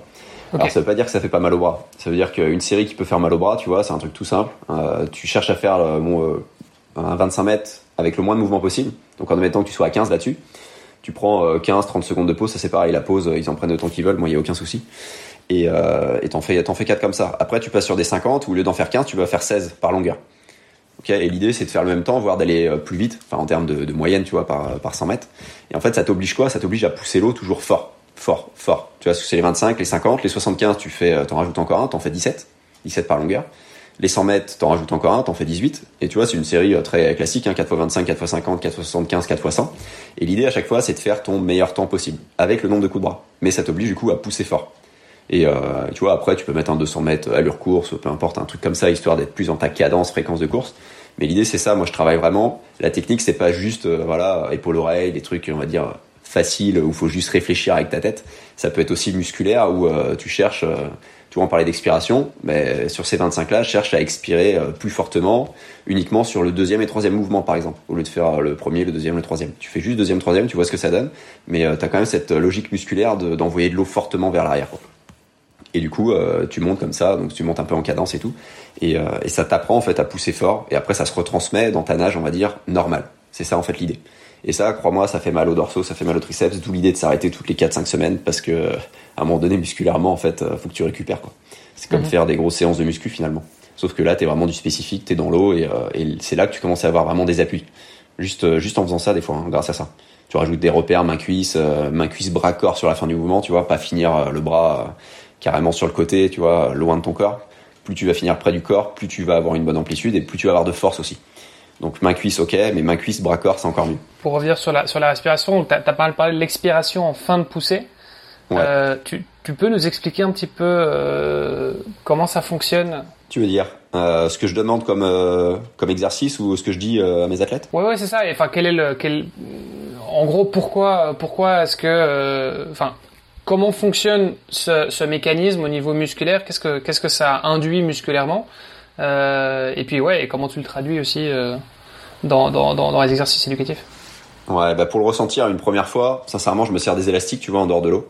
Euh, ça, c'est un truc que j'ai fait pas mal moi aussi quand je nageais, donc quand même il y avait des, tu vois, il y avait ces choses-là bien intéressantes où je fais juste, euh, bah, soit le tout mouvement, soit que la fin du mouvement, et je demande du coup euh, aux triathlètes de pousser, euh, d'expirer un peu plus fort. Donc il le fait en même temps que moi en zoom, hein, tu vois. Il se débrouille là-dessus, il peut m'envoyer une vidéo à un moment donné. De toute façon, c'est ce que je demande pour être sûr de- du geste, comment comment il se place et tout. Et, euh, et tu vois, rien que de le ressentir aux élastiques, ça te permet de mieux le retranscrire déjà dans l'eau. Et après, dans l'eau, du coup, quand il fait la série, il sait, il, se rappelle en fait de la sensation de l'expiration, de cette association. Je souffle plus fort, je contracte plus fort, et ainsi de suite. Tu vois, les deux sont, euh, sont vraiment liés. Et je me sers vraiment des élastiques dans une optique, oui, de renforcement pour accélérer plus fortement l'eau, mais aussi mieux construire ton catch, mieux construire en fait les trois positions clés. Donc le catch, c'est tout ce qui est la prise d'appui loin devant, coup de haut. La deuxième position clé, ça va être quand tu passes à la verticale, tu vois, de ton épaule. Euh, c'est là où tu as la main, l'avant-bras et le bras, dans l'idéal, orientés vers l'arrière. Dans l'idéal. Parce que c'est pas facile de tout orienter en même temps. Mais prends un mur, euh, place-toi sur ces positions-là. En général, ça te, ça te donne clairement la position. Vu que le mur est droit, bah, au moins, euh, ton mouvement, il va être, euh, tu vas le ressentir beaucoup mieux dans ta tête. Et du coup, il sera beaucoup plus facilement reproductible derrière dans l'eau. Et la troisième position clé, bah, c'est juste avant l'extension du bras. C'est quand tu as le bras au corps et quand juste avant que ta main vienne toucher ta cuisse. Quoi. Euh, et en fait, à faire ça en dehors, derrière, même si tu penses pas en fait dans l'eau et si tu es sur un thème projectile, et ben ça va se construire en fait au fur et à mesure. Tu vas construire euh, ton, GPS sous l'eau quoi. Tu vas construire te- tes appuis au fur et à mesure. Et euh, quand on sera vraiment sur ce truc euh, bosser les appuis, et ben clairement ça va aller beaucoup plus vite en fait de faire ça avec quelques autres exercices hein, bien sûr, mais mais la base vraiment élastique elle est en fait elle est importante. Là-dessus merci les confinements. J'en faisais déjà beaucoup avec mes nageurs, mais les confinements du coup avec les triathlètes, j'en faisais deux deux trois séances dans la semaine ça a vraiment bien bien fonctionné et du coup euh, en fait j'ai obligé ça à faire au moins une séance par semaine à tout à tous mes élèves. Je sais pas si j'ai répondu à tes questions, j'ai dérivé un peu sur l'expiration. Mais ouais, en gros, sans le en dehors de l'eau, euh, fais, euh, fais une série après un petit échauffe euh, là-dessus où t'expires un peu plus fort. hein. ça peut être juste 200 mètres hein, parce que ça, ça suffit. T'expires un peu plus fort qu'à la fin du mouvement, avant de toucher ta cuisse. Tu vois, t'as le repère main cuisse. Tu te dis juste avant de toucher ma cuisse, je vais expirer un peu plus fort jusqu'à ce que je touche ma cuisse. Et, euh, et en fait, euh, mécaniquement, de tu vas gagner du temps l'automatiser. sur, la, sur, sur ton inspi du coup, et, et- parce qu'en fait le moment où tu inspires, bah, tu as la, t'as la bouche euh, à moitié hors de l'eau, et donc Ouais. euh, tu es moins aquadynamique, hydrodynamique. Ouais. Euh, t'es moins, t'es moins, enfin voilà, t'as, t'as, t'as plus de résistance tout simplement parce que t'es, t'es, t'es en torsion quoi. Donc l'idée est de minimiser le moment justement où tu vas venir prendre ton inspi. Et donc le fait, le fait d'expirer fort, c'est pour vraiment vider tout l'air de tes poumons pour, pour prendre l'inspi plus, plus, plus facilement. Alors justement, vite, bah, vite pas tout parce que si tu vides tout, tu vas mettre très longtemps à inspirer. D'accord? Tu, euh, tu dois trouver en fait le, le bon compromis pour toi pour euh, quand même expirer. Enfin, il faut, faut expirer pour, euh, pour avoir de l'air qui rentre derrière, sinon tu renouvelles pas ton air. Et, et pour, pour inspirer rapidement, donc remettre ta tête avant que, on va dire, ton épaule touche ton oreille, tu vois. Je parlais d'épaule Oui. oreille tout à l'heure. Oui, Et, euh, oui c'est vrai que et tu t'expires, tu pas tout non plus. euh, Ouais, faut trouver le, le, le bon truc là-dessus. Et ouais, au niveau de position hydrodynamique, euh, c'est vrai que dans l'idéal, on dit qu'il faut avoir une lunette dans l'eau euh, et, euh, et la moitié de la bouche, euh, enfin ou la bouche qui est en torsion, machin. ouais. Euh, déjà, rien que si t'as la joue posée sur l'eau, l'oreille dans l'eau, c'est déjà une bonne position, quoi. Parce que mine de rien, pour respirer, comme tu dis, il faut respirer dans la vague et pour respirer dans la vague, faut quand même créer de la vitesse. Et euh, je sais pas à partir de quel chrono exactement, tu vois, tu euh, as assez de vitesse pour avoir une vague et réussir à respirer dans la vague. Ah, parce qu'il y a mais c'est pas à deux minutes. Il y a des vagues quand tu pousses fort. Bah, quand Ah tu bon fais moins de 10 mouvements en 25, là tu le sens bien. Tu sens bien que euh, plus tu pousses fort, plus tu as de résistance, donc plus tu as intérêt d'être bien placé. Et c'est ça aussi. t'essayes de. Enfin, moi, c'est ce qu'on m'a toujours dit, c'est que tu, tu dois garder un œil dans l'eau. T'as un œil à l'extérieur et un œil dans l'eau Ouais, dans l'idéal, ouais. quand Dans l'idéal. Mais euh, je crois que même si je nage tranquille, j'arrive pas à le faire. Ouais, J'ai peut-être des nageurs qui sont plus euh, Ouais. plus performants sur l'inspi. euh, Quand Moi, c'est vrai que j'y pense. Souvent, j'y pense et je me dis, ah ouais, il faut que je fasse attention. Mais en fait, j'ai du mal à. En réalité, je, Ouais. je le fais pas trop, quoi. Ouais, c- ouais, ce que tu peux faire déjà, c'est euh, cette expiration-là, tu vois, avant l'inspi.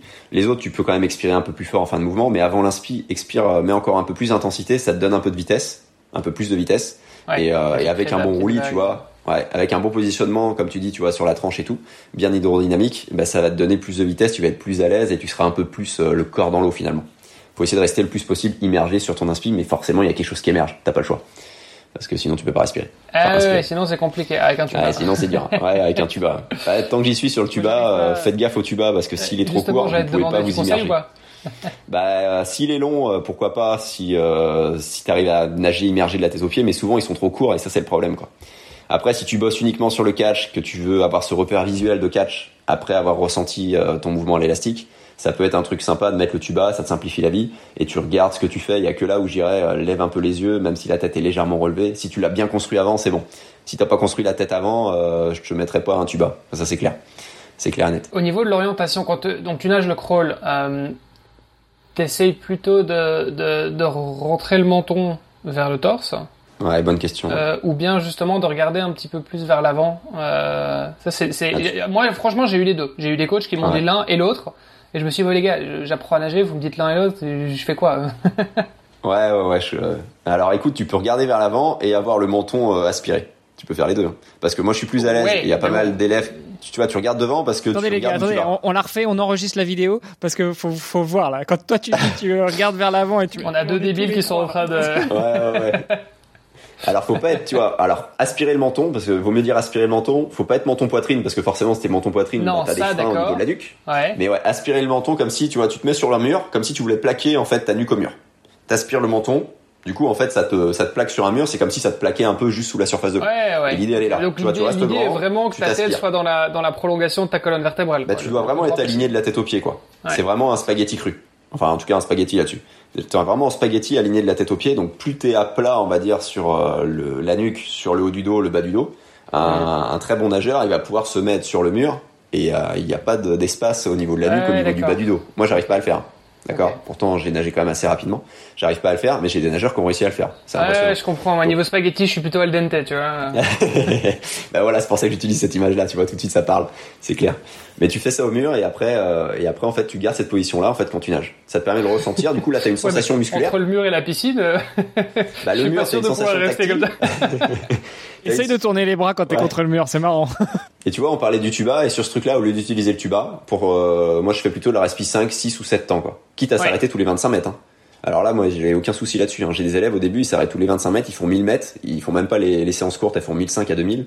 Ils vont pas au bout des, des séances courtes parce que euh, ils sentent que euh, ils, ça tourne. Bah, en fait, ça se dégrade à un moment donné, donc au début, ils s'arrêtent et, et, après, ils refont au fur et à mesure, ils y arrivent. Mais l'idée, c'est ça, en fait, c'est le temps de travail utile. Ça, c'est super important. Hein. Faire 2000, c'est cool, hein, mais euh, faire 1000 mètres bien, c'est mieux. C'est pas facile à, à, se dire. Hein. Je te dis ça, mais euh, moi, dans ma pratique sportive, euh, je te dis pas que j'arrive à l'appliquer tout le temps. Il y a des fois, putain, fait chier, quoi. J'ai envie de faire mes muscle-up, faut que je les passe, quoi.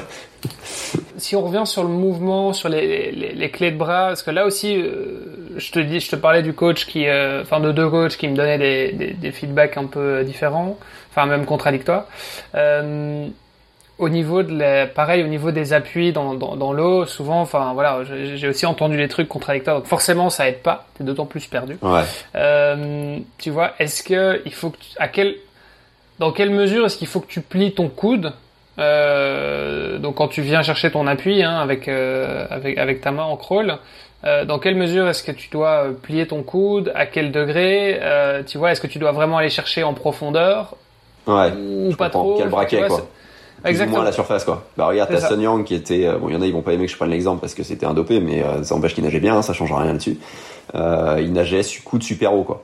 Donc euh, grosse flexion au niveau de l'avant-bras sur le bras et euh, t'as d'autres nageurs euh, même même en même, même en 1500 tout ça qui vont nager plus profondément quoi. En fait je pense que c'est une question de préférence motrice là-dessus. Euh, je suis pas calé là-dessus mais clairement en fait la logique faut comprendre la logique c'est orienter tes surfaces d'appui vers l'arrière et pousser en accélération. Et après, plus ou moins profondément, bah, ça dépend de, ça dépend de tes muscles préférentiels, j'ai envie de dire. Euh, Est-ce que tu seras plus sur les triceps, sur les dorsaux, sur, ou sur je sais pas trop quoi.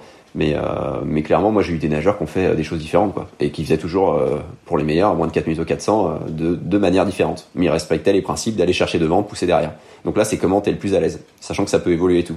Mais bon, de manière générale, un sprinter, il va prendre plus profondément, presque bras tendus.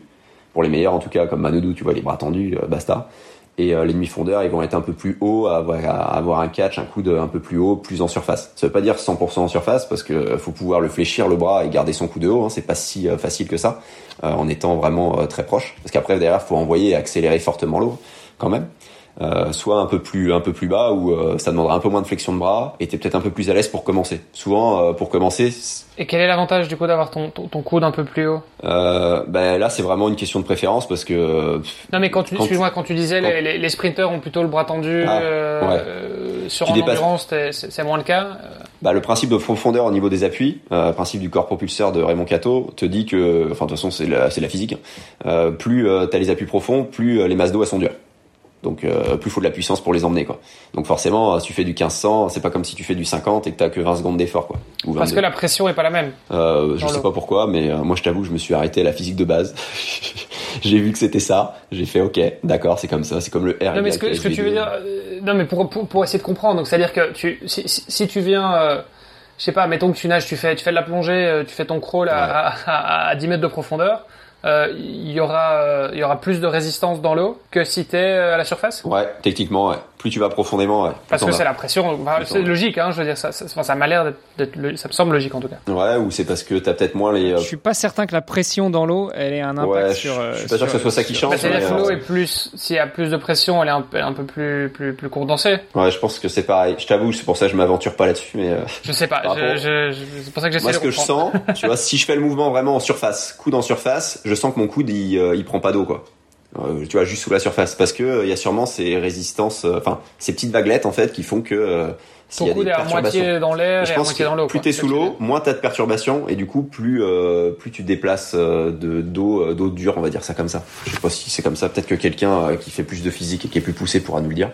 Mais je sais que le principe c'est ça. Ce que tu veux dire, c'est qu'au plus ton bras est profond, au moins tu auras de chance que euh, tu aies un bout de bras qui soit dans l'air et où en fait tu, tu, tu, tu brasses de l'air. quoi. Ouais, plus tu auras d'eau dure, mais plus il faut avoir la puissance musculaire pour le déplacer aussi. C'est ça le truc. Si tu veux euh, envoyer. Donc en fait, c'est vraiment un compromis, quoi. C'est vraiment une question de braquet là-dessus. Et de préférence motrice et de pas mal de choses. Et euh, tant que la logique reste la même, quand tu, quand tu sens vraiment pas le cash et que tu as galéré des années et que tu essaies de le faire coudre très très haut, euh, des fois, il faut peut-être enfoncer un peu et le faire un peu plus bas et réussir à le faire quand même toujours en gardant le coude un peu plus haut. Je dis pas d'être nickel sur la flexion de coude, mais au moins d'avoir ce coude qui reste plus haut que la main à chaque fois. Quoi.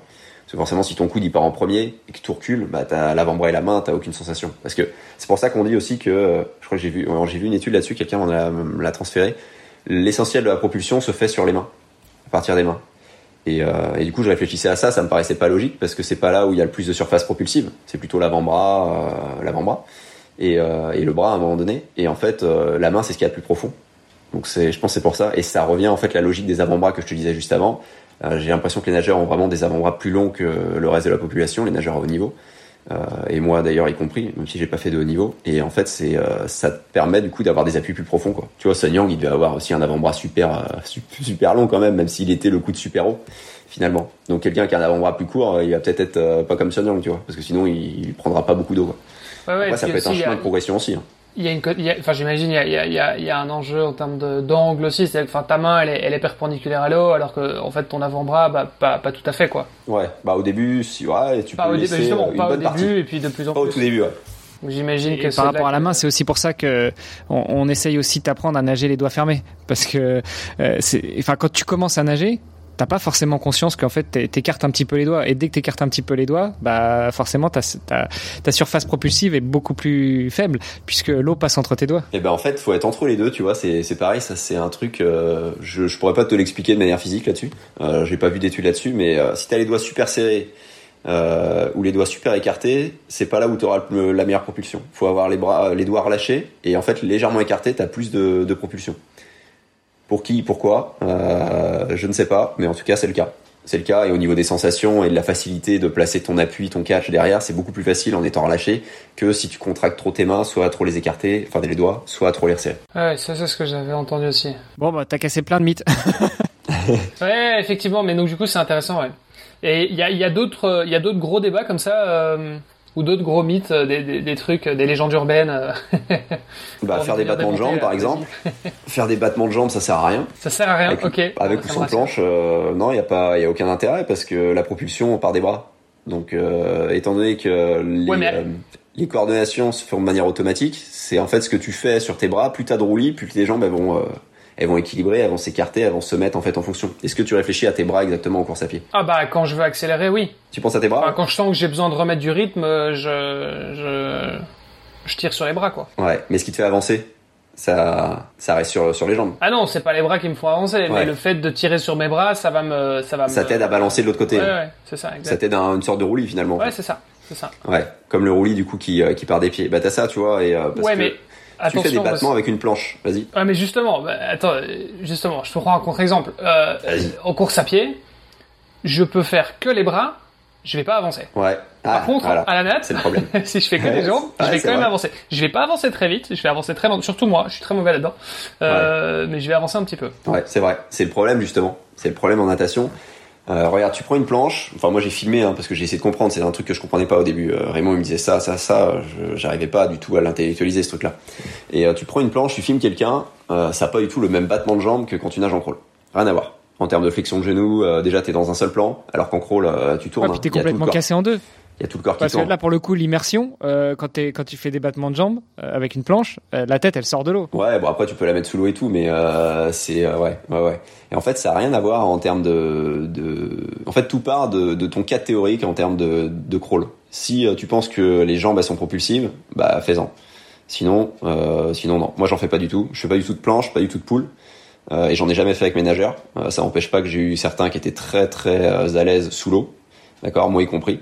Euh, bon après, euh, on peut faire des ondulations sous-marines en plus, mais ça c'est pas c'est pas le débat. Mais pour le crawl en tant que tel, en termes de nage, euh, il y a vraiment pour moi aucun intérêt là-dessus, parce que tu te tu te déplaces pas en fait avec ça. Les deux vitesses ne s'additionnent pas. Donc euh, il n'y a pas de, pour moi il n'y a pas de sujet là-dessus à partir de là quoi. Attends, tu dis les, les vitesses ne s'additionnent pas. Enfin, moi, je le sens quand je fais un test. Je sais pas, je fais un test 400 par exemple.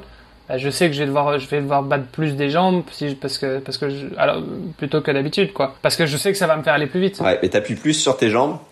Tu vois, si tu fais un 25 en moins de mouvements possible, par exemple, tu vas plus appuyer sur tes jambes, euh, si tu arrives à, le faire en battement de temps, ben parce que tu accélères plus fortement l'eau. Quoi.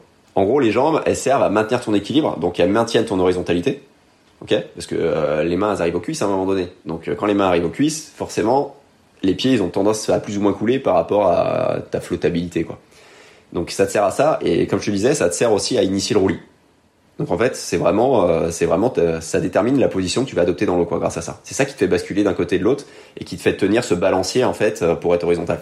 Et donc leur rôle, c'est vraiment ça. Ok, mais donc il faut être synchro, ouais, mais donc t'as intérêt à être hyper synchro entre ton mouvement de jambe et ton mouvement de bras. Ouais, mais tu voir, ça vient de manière automatique. Tu vois, tu, tu fais de la peau magique, tu fais de l'accélération, de l'expiration sous l'eau, tu te places de mieux en mieux sur la tranche de plus en plus horizontale. À un moment donné, au bout de plusieurs mois, entre 6 et 12 mois, ça dépend, quand tu arrives sous les 2 minutes à une, une 50, une 45, et ben là, le battement de temps, chez mes élèves, il se crée tout seul. Euh... Ils y arrivent tout seuls. Je leur demande pas. Et je leur demanderai jamais. J'ai réfléchi, hein, pourtant aussi, euh, je me suis dit merde, euh, comment je pourrais leur faire acquérir plus vite, mais en fait non. C'est une conséquence en fait de ta manière. Ouais, c'est une conséquence de ta manière de nager. Vraiment. Ok. Je sais que ça c'est difficile à. Enfin, je dis ça, je, faudrait, faudrait que je me refilme pour euh, pour euh, pour voir, mais j'ai pas l'impression de, j'ai pas l'impression que ce soit si euh, euh, si synchro que ça quoi.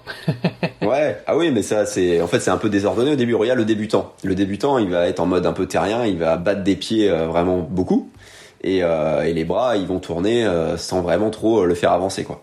Et en fait, plus ça va, plus les jambes en fait, elles sont elles sont comment dire s'immobilisent en fait à certains moments quoi. Moins elles font de moins elles dépensent d'énergie, euh, moins appuient et ainsi de suite quoi. Mais Pour ça, euh, c'est on va vrai. dire une Ça, c'est vrai pour un nageur de haut niveau, ou bien c'est juste vrai pour les triathlètes? Bah, c'est vrai pour tout le monde qui progresse.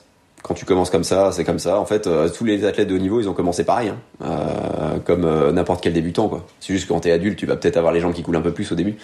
Mais, euh, mais sinon, tu, tu pars toujours de- du même point. hein. Au début, c'est savoir flotter, après, c'est savoir s'aligner, après, c'est savoir avancer, se propulser.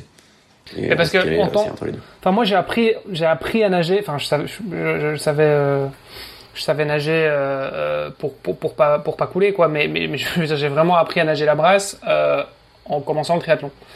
Et donc, moi, on m'a toujours dit, bah oui, les jambes en fait, euh, t'emmerdes pas trop parce que l'idée c'est qu'elles se reposent et que euh, et que tu fasses surtout tourner les bras parce que t'inquiète que les bras t'en auras plus trop besoin après. Ouais, je comprends. Je comprends là-dessus. Mais, euh, mais le truc, c'est c'est vraiment en fait euh, de d'être à la sensation en fait euh, là-dessus sur tes bras et tu vas voir que derrière, tu vois, sur, que ce soit sur les jambes, c'est pour ça aussi que je mets pas de poule. c'est parce que le pool il va te bloquer les jambes quoi. Et je fais souvent ce parallèle là, c'est comme courir en fait les, les mains attachées dans le dos quoi ça aurait pas de sens. Euh, en vrai, tu mets pas l'élastique forcément en poule. Ah, moi, mais tu vois, ceux qui sont à l'aise en poule, poule élastique, poule élastique, je crois qu'il y, a rien de pire. Il y en a qui vont me dire ça sert au gainage, mais bon, le gainage, tu peux le faire en dehors de l'eau ou sur d'autres exercices. Faut être euh, hmm. inventif, quoi. justement. Eh ben justement, parlons-en. Je t'ai dit en off, moi je nage mieux en poule ah bah élastique que avec les jambes. Euh, pourquoi? Qu'est-ce qui fait que et, ah mais moi, ah euh, tu mets un pool et un élastique. Là, euh, je suis, euh, j'ai passé quelques jours sur la côte d'Azur chez mon père. J'allais nager tous les jours. Je faisais 3000 poules élastiques juste à tourner les bras ah, bah et, et, en, eau libre. Par contre, juste à tourner les bras. Mais... C'est pour ça que tu as 23-24 mouvements sans vouloir, tu vois. Et, et en fait, si t'enlèves le pool élastique, enfin si t'enlèves le pool et que tu le poses et que tu le jettes, euh, tu vas au début tu vas pas être à l'aise hein. tu vas peut-être jamais jamais. Tu vas pas être à l'aise et tu vas peut-être te dire euh, merde euh, merde je fais j'arrivais à faire des 1500 mètres sans m'arrêter ou 3000 mètres et puis là je fais je fais 400 mètres je suis cuit quoi. Je suis cuit parce que j'utilise mes jambes j'ai pas l'habitude elles s'utilisent un peu n'importe comment quoi. Et, et, le fait de travailler tu vois tout ce qui est roulis ainsi de suite positionnement dans l'eau appui accélération ça va faire que tu vas te mettre de plus en plus sur la tranche D'accord et, euh, et ça, ce truc-là, en fait, à un moment donné, euh, que tu arrivais à faire facilement avec poule, euh, poule élastique, tu vas réussir à le faire sans poule élastique. Tu vas nager plus vite, en fait, avec moins de coups de bras, et tu vas faire encore moins d'efforts. Tu vas être plus à l'aise sans compter les sensations, le plaisir que tu auras. En gros, là, es, si t'es à 23, 24 coups de bras, après, tu vas être à 17, 18 et tu nageras, euh, je sais pas, une 45. Et tu vois, tu seras plus, mieux positionné. En fait, le pool, il t'empêche de te positionner sur la tranche. Vu qu'il bloque tes jambes, tu peux pas prendre appui avec le pied correctement et tu peux pas te mettre euh, facilement sur la tranche. Quoi. Quand, tu dis sur la tranche, tu, tu, tu fais référence à quoi? Euh, Te mettre en roulis à 80, 85, 90 degrés, peu importe. Plus t'es performant, plus tu vas aller vers les 90 degrés de roulis. On va dire sur une nage à grande amplitude. Hein. On va me dire ouais les sprinters ils nagent pas à 90. Ouais, bah tu les fais nager sur un 25 ou ils nagent grand, t'inquiète pas qu'ils nagent à 90. C'est un des meilleurs sprinters du monde.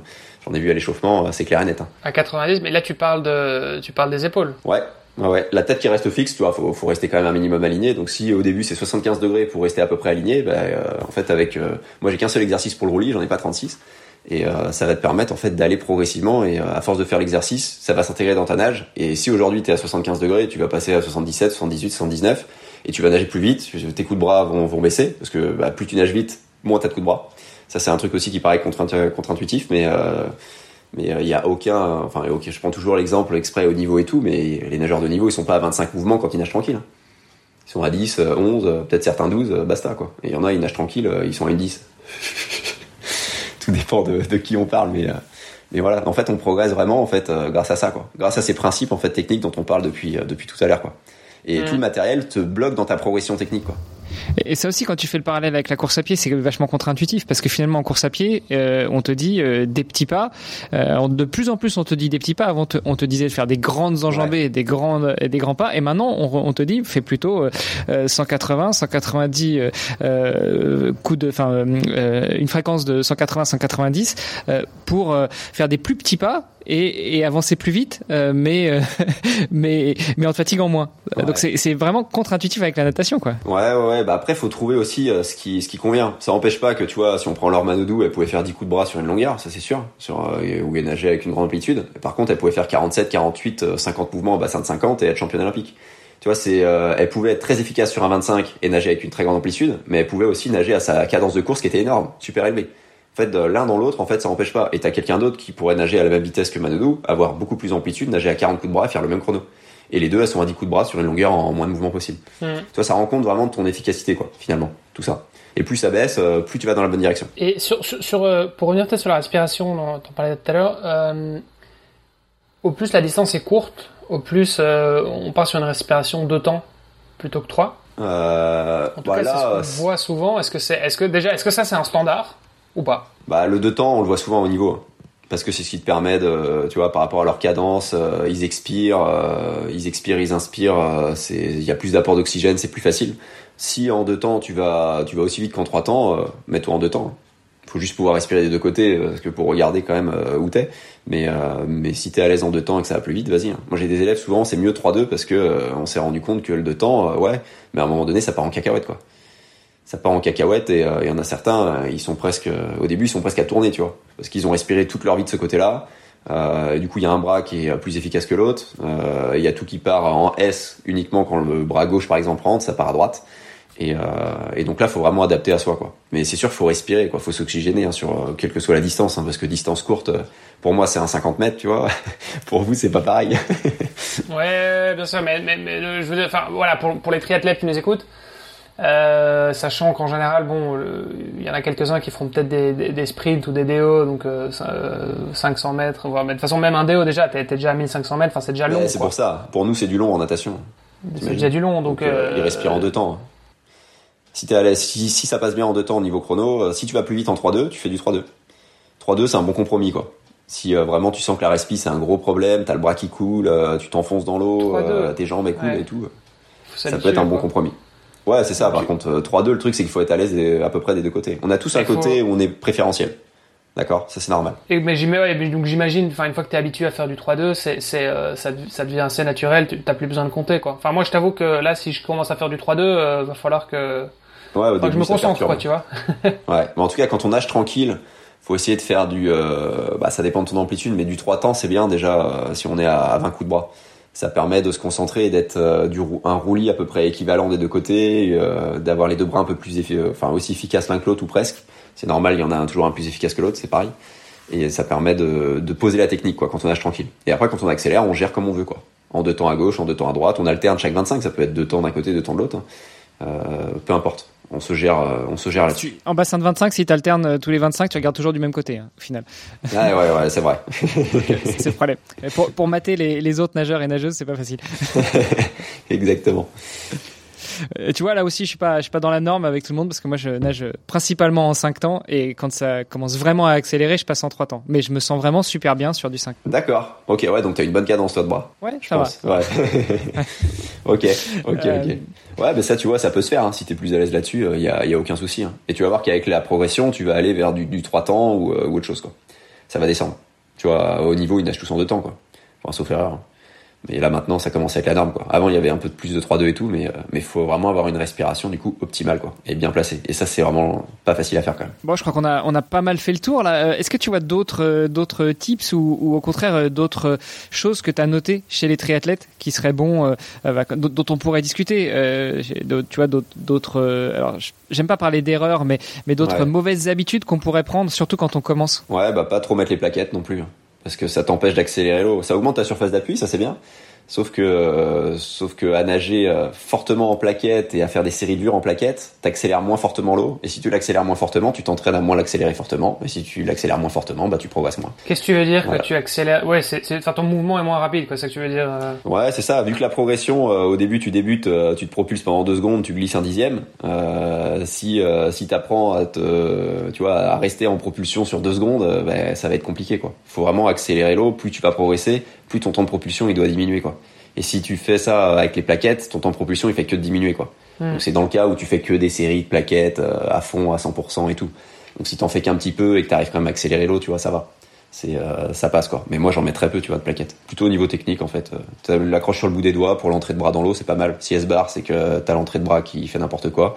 Et si elle barre pas, c'est que ça commence à être bien. Ok. Et, et les, les, plaquettes sont aussi pas mal utilisées pour euh, la force, enfin pour développer euh, la, la, puissance. Ouais, mais, mais justement si tu le fais trop, t'accélères moins et on en revient du coup à ce que à ce que je disais. Donc faut faire gaffe quoi. Faut faire des séries à ce moment-là en moins de mouvements possible ou ce genre de choses là ou euh, en nageant grand quoi peu importe on se dit je nage grand okay. et je me focus sur l'accélération boum j'accélère j'accélère et euh, j'enlève le paquet je fais un contraste et ça permettait sûrement d'accélérer un peu plus fort un peu comme okay. le point fermé main ouverte c'est un truc euh, classique ça mais c'est vraiment quelque chose qui peut bien fonctionner aussi. Tu disais que tu utilisais pas mal les élastiques pour faire des, des, des entraînements du coup à sec. En termes de, enfin, toi, qu'est-ce que tu, je sais pas, un, un, un triathlète euh, typique, euh, comment ça, comment ça se passe? Est-ce que tu lui mets d'office euh, une séance de renforcement musculaire sur la semaine ou pas? Ouais, ouais, ouais. Sauf si euh, vraiment il me dit euh, j'ai pas le temps, j'ai pas le temps, j'ai pas le temps. Là, il a son truc à faire tous les jours, mais je peux mettre des élastiques du coup tous les jours. Mais je veux au moins qu'il suive le début, quoi.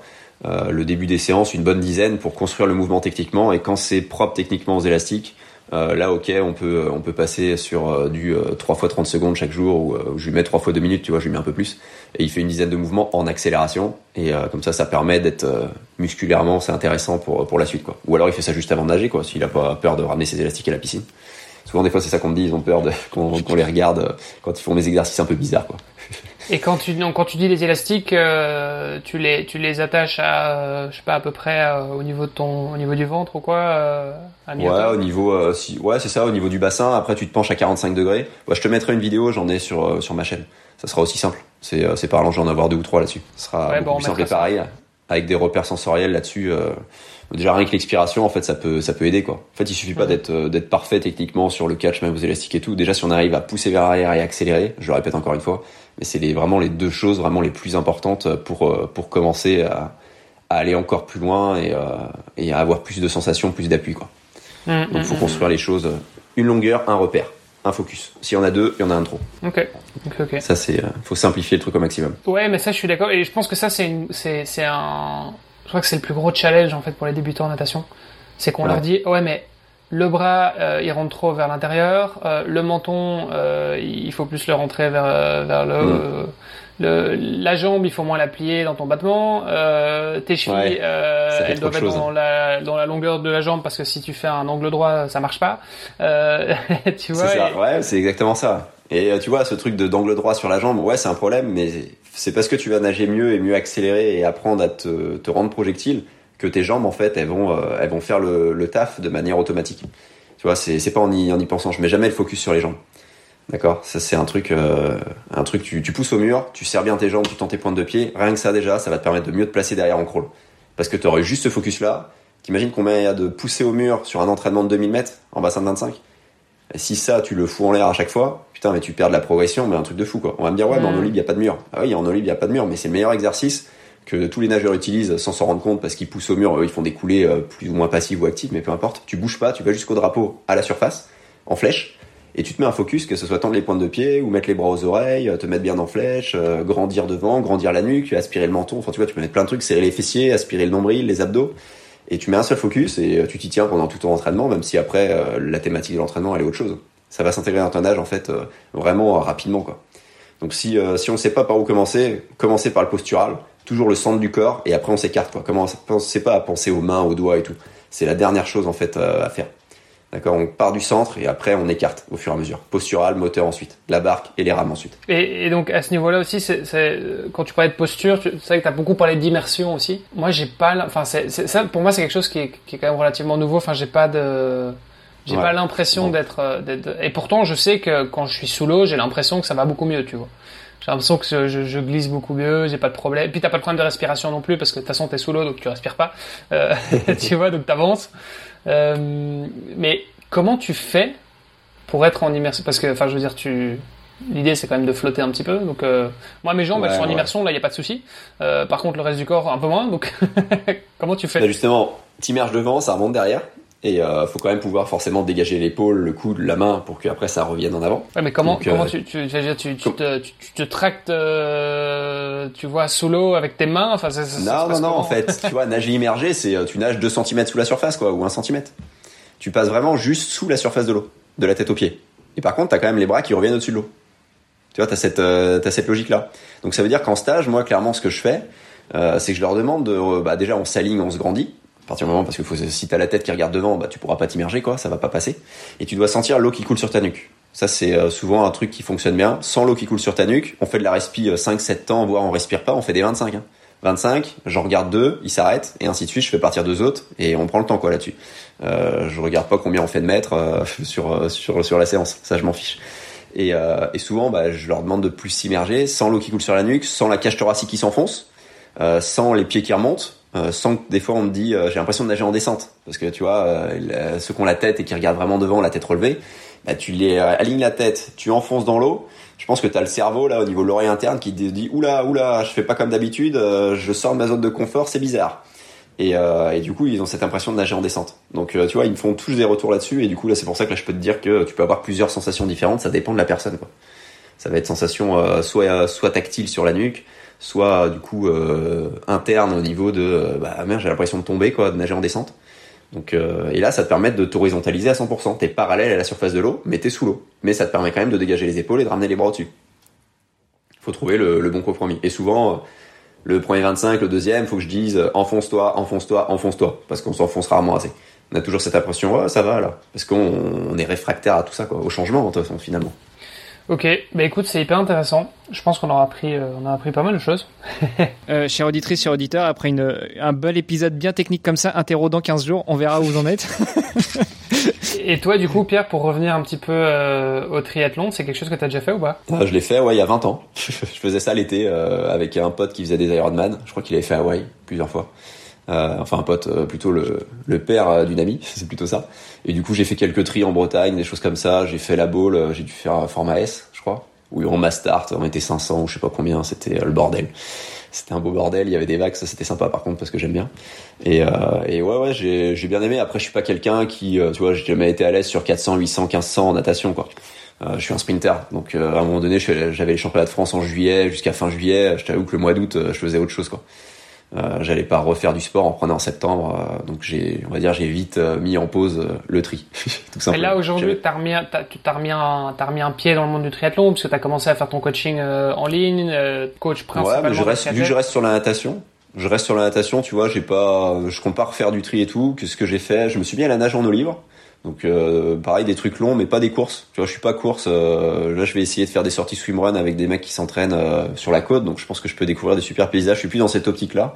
Et en termes de natation, je fais quand même quelques compétitions en bassin, mais que des trucs en équipe avec mon club. Bon, je suis avec Nantes Natation. Donc, euh, donc voilà, ouais, je m'amuse là-dessus, quoi. Parce que franchement, j'aime bien, j'aime bien les coulées sous-marines, j'adore euh, les virages, les, ces trucs-là. C'est tout con, hein, mais je prends vraiment du plaisir là-dessus, quoi. Donc en fait, je reste sur ce qui me fait plaisir. Et nager cool en eau libre avec d'autres personnes, ça me, ça me rend aussi avec des beaux paysages. Et avec la glisse, quoi, que t'as, quoi, du coup. Ça, c'est cool. Parce qu'en sprint, la glisse, c'est euh, voilà, c'est pas la même. Je t'ai pas posé de questions sur le virage, mais euh, on se gardera ça pour euh, une prochaine fois en off. Tu me donneras quelques conseils, mais c'est vrai que quand, notamment les triathlètes, quand ils s'entraînent en piscine, on a je pense, un petit peu tous du mal avec le virage. À quel moment on bascule, à quel moment on respire, à quel moment on expire, euh, enfin tous ces trucs-là, toutes ces questions-là, euh, parce que euh, encore une fois, on part du principe, comme tu l'as dit, c'est que bah, en triathlon, en eau libre, t'as pas de virage quoi. Là, y a pas de virage. la start et puis après t'arrives. Ça, c'est pas gênant de pas savoir le faire. Ce qui est gênant, c'est si on fait ses départs au mur, pas du tout en flèche, parce que là, on perd du temps du coup dans sa progression technique et c'est con ça faut, faut vraiment ouais, s'il y a un truc à retenir peut-être de l'épisode c'est faire gaffe à ça quoi je sais que ça paraît simple et peut-être chiant euh, et tout con comme euh, comme truc mais euh, ça peut franchement enfin ça peut. Non ça fonctionne vachement bien. C'est pas ça peut. C'est ça va bien fonctionner. Super. Bah écoute euh, je pense qu'on a on a on a vu pas mal de sujets. Je pense qu'on a bien aidé aussi notre audience. En tout cas nous on a pris plein de bons tuyaux. Et puis bah mes prochaines nages j'essaierai de les faire sans poule. Je penserai à toi. Ouais. je te détesterai mais je penserai à toi. Et puis à bien m'immerger le podcast s'appelle Devenir triathlète. Donc Pierre, toi qui as déjà mis un petit peu un pied dans le triathlon et encore plus maintenant en tant que coach natation pour des triathlètes, à ton avis, comment devenir triathlète? Euh, Eh ben, faut juste avoir envie et se faire plaisir en fait dans les trois sports, tout simplement. Trouver un plaisir dans chaque sport et euh, y aller en fait pour ça. Parce que si on y va à reculons, euh, voilà, en tout cas je parle surtout pour la natation parce que c'est souvent les personnes que j'aide. Hein. Euh, J'en ai pas mal euh, qui, qui qui, qui veulent arrêter le triathlon parce qu'en natation, euh, je suis à 2,30, je suis à 2,15. Putain, j'en ai marre, quoi. Ça fait 10 ans que je fais ça, ça me fait chier, quoi. Donc, euh, trouver une source de plaisir et euh, une méthode technique qui, euh, qui nous convienne, quoi, finalement. Donc, pas juste aller faire des bornes en natation. Il y a peut-être les autres sports déjà où on en fait pas mal. On peut peut-être faire autre chose, du coup, en natation, ça peut être sympa et fun et on peut, du coup, aller à la piscine, pas, pas à reculons, quoi. Parce que sinon, déjà, c'est le premier pas vers la régression si on y va à reculons. Ouais, puis d'autant plus qu'il y a quand même un, enfin, il y a un, il y a un frein logistique aussi, c'est-à-dire que la piscine, déjà, il faut qu'elle soit ouverte. Euh, Il faut que ce soit à l'heure où il n'y a pas la où il y a pas mamie.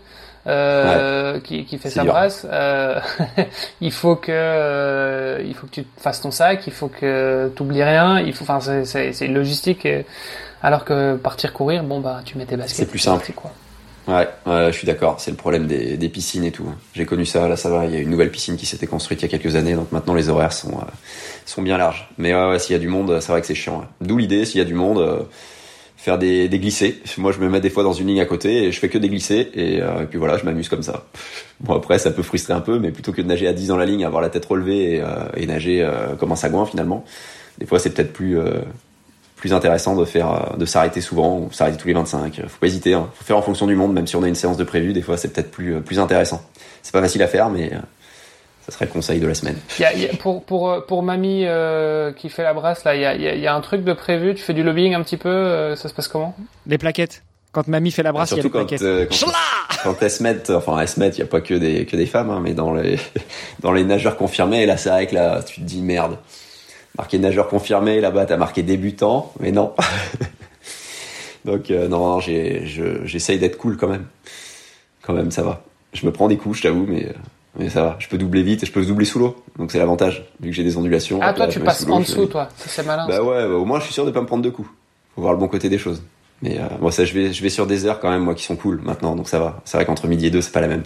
Je sais qu'il y en a beaucoup qui nagent entre midi et deux, c'est c'est pas facile quoi. Bon, bah, s'il y a des, euh, s'il y a des mamies qui, qui, qui nagent la brasse, qui nous écoutent, euh, bah, contactez Pierre. Euh, il vous aidera peut-être à aller un petit peu plus vite. C'est ça. c'est ça, Ça sans faire de jambes brasses. Bon, et si on veut te retrouver, du coup, euh, si on, si on veut, si on, si on veut un coach, déjà. Ouais, bah soit sur YouTube, il y a coaching natation ou sur mon sur mon site hein, coachingnatation.fr, euh, il y a une semaine d'entraînement euh, avec la paume magique et quelques exercices dont les glisser d'ailleurs. Et euh, ça permet de commencer euh, avec une semaine euh, une semaine de base en fait. J'ai fait vraiment cette semaine-là, euh, c'est la semaine zéro pour mes élèves. Ils sont obligés de commencer par là et, euh, et après on commence on part on part sur autre chose en continuant sur les- ces exercices de base. Super. Coachingnatation.fr. Bah, écoute, c'est facile, c'est Yes. noté. Pierre, un grand merci. Bah, avec plaisir. J'espère que ça vous aura plu. Euh, et puis euh, nous, on se retrouve, euh, Hermano et euh, vous tous, chers auditeurs, dans une semaine. Allez, à plus. Ouais, à la semaine prochaine. Ciao. Salut. Ciao. Merci d'avoir écouté cet épisode jusqu'au bout. N'oubliez pas de rejoindre notre groupe Facebook pour discuter avec les invités, commenter et poser vos questions. Et Olivier et moi, nous vous répondrons dans un prochain épisode. À la semaine prochaine. Salut les sportifs.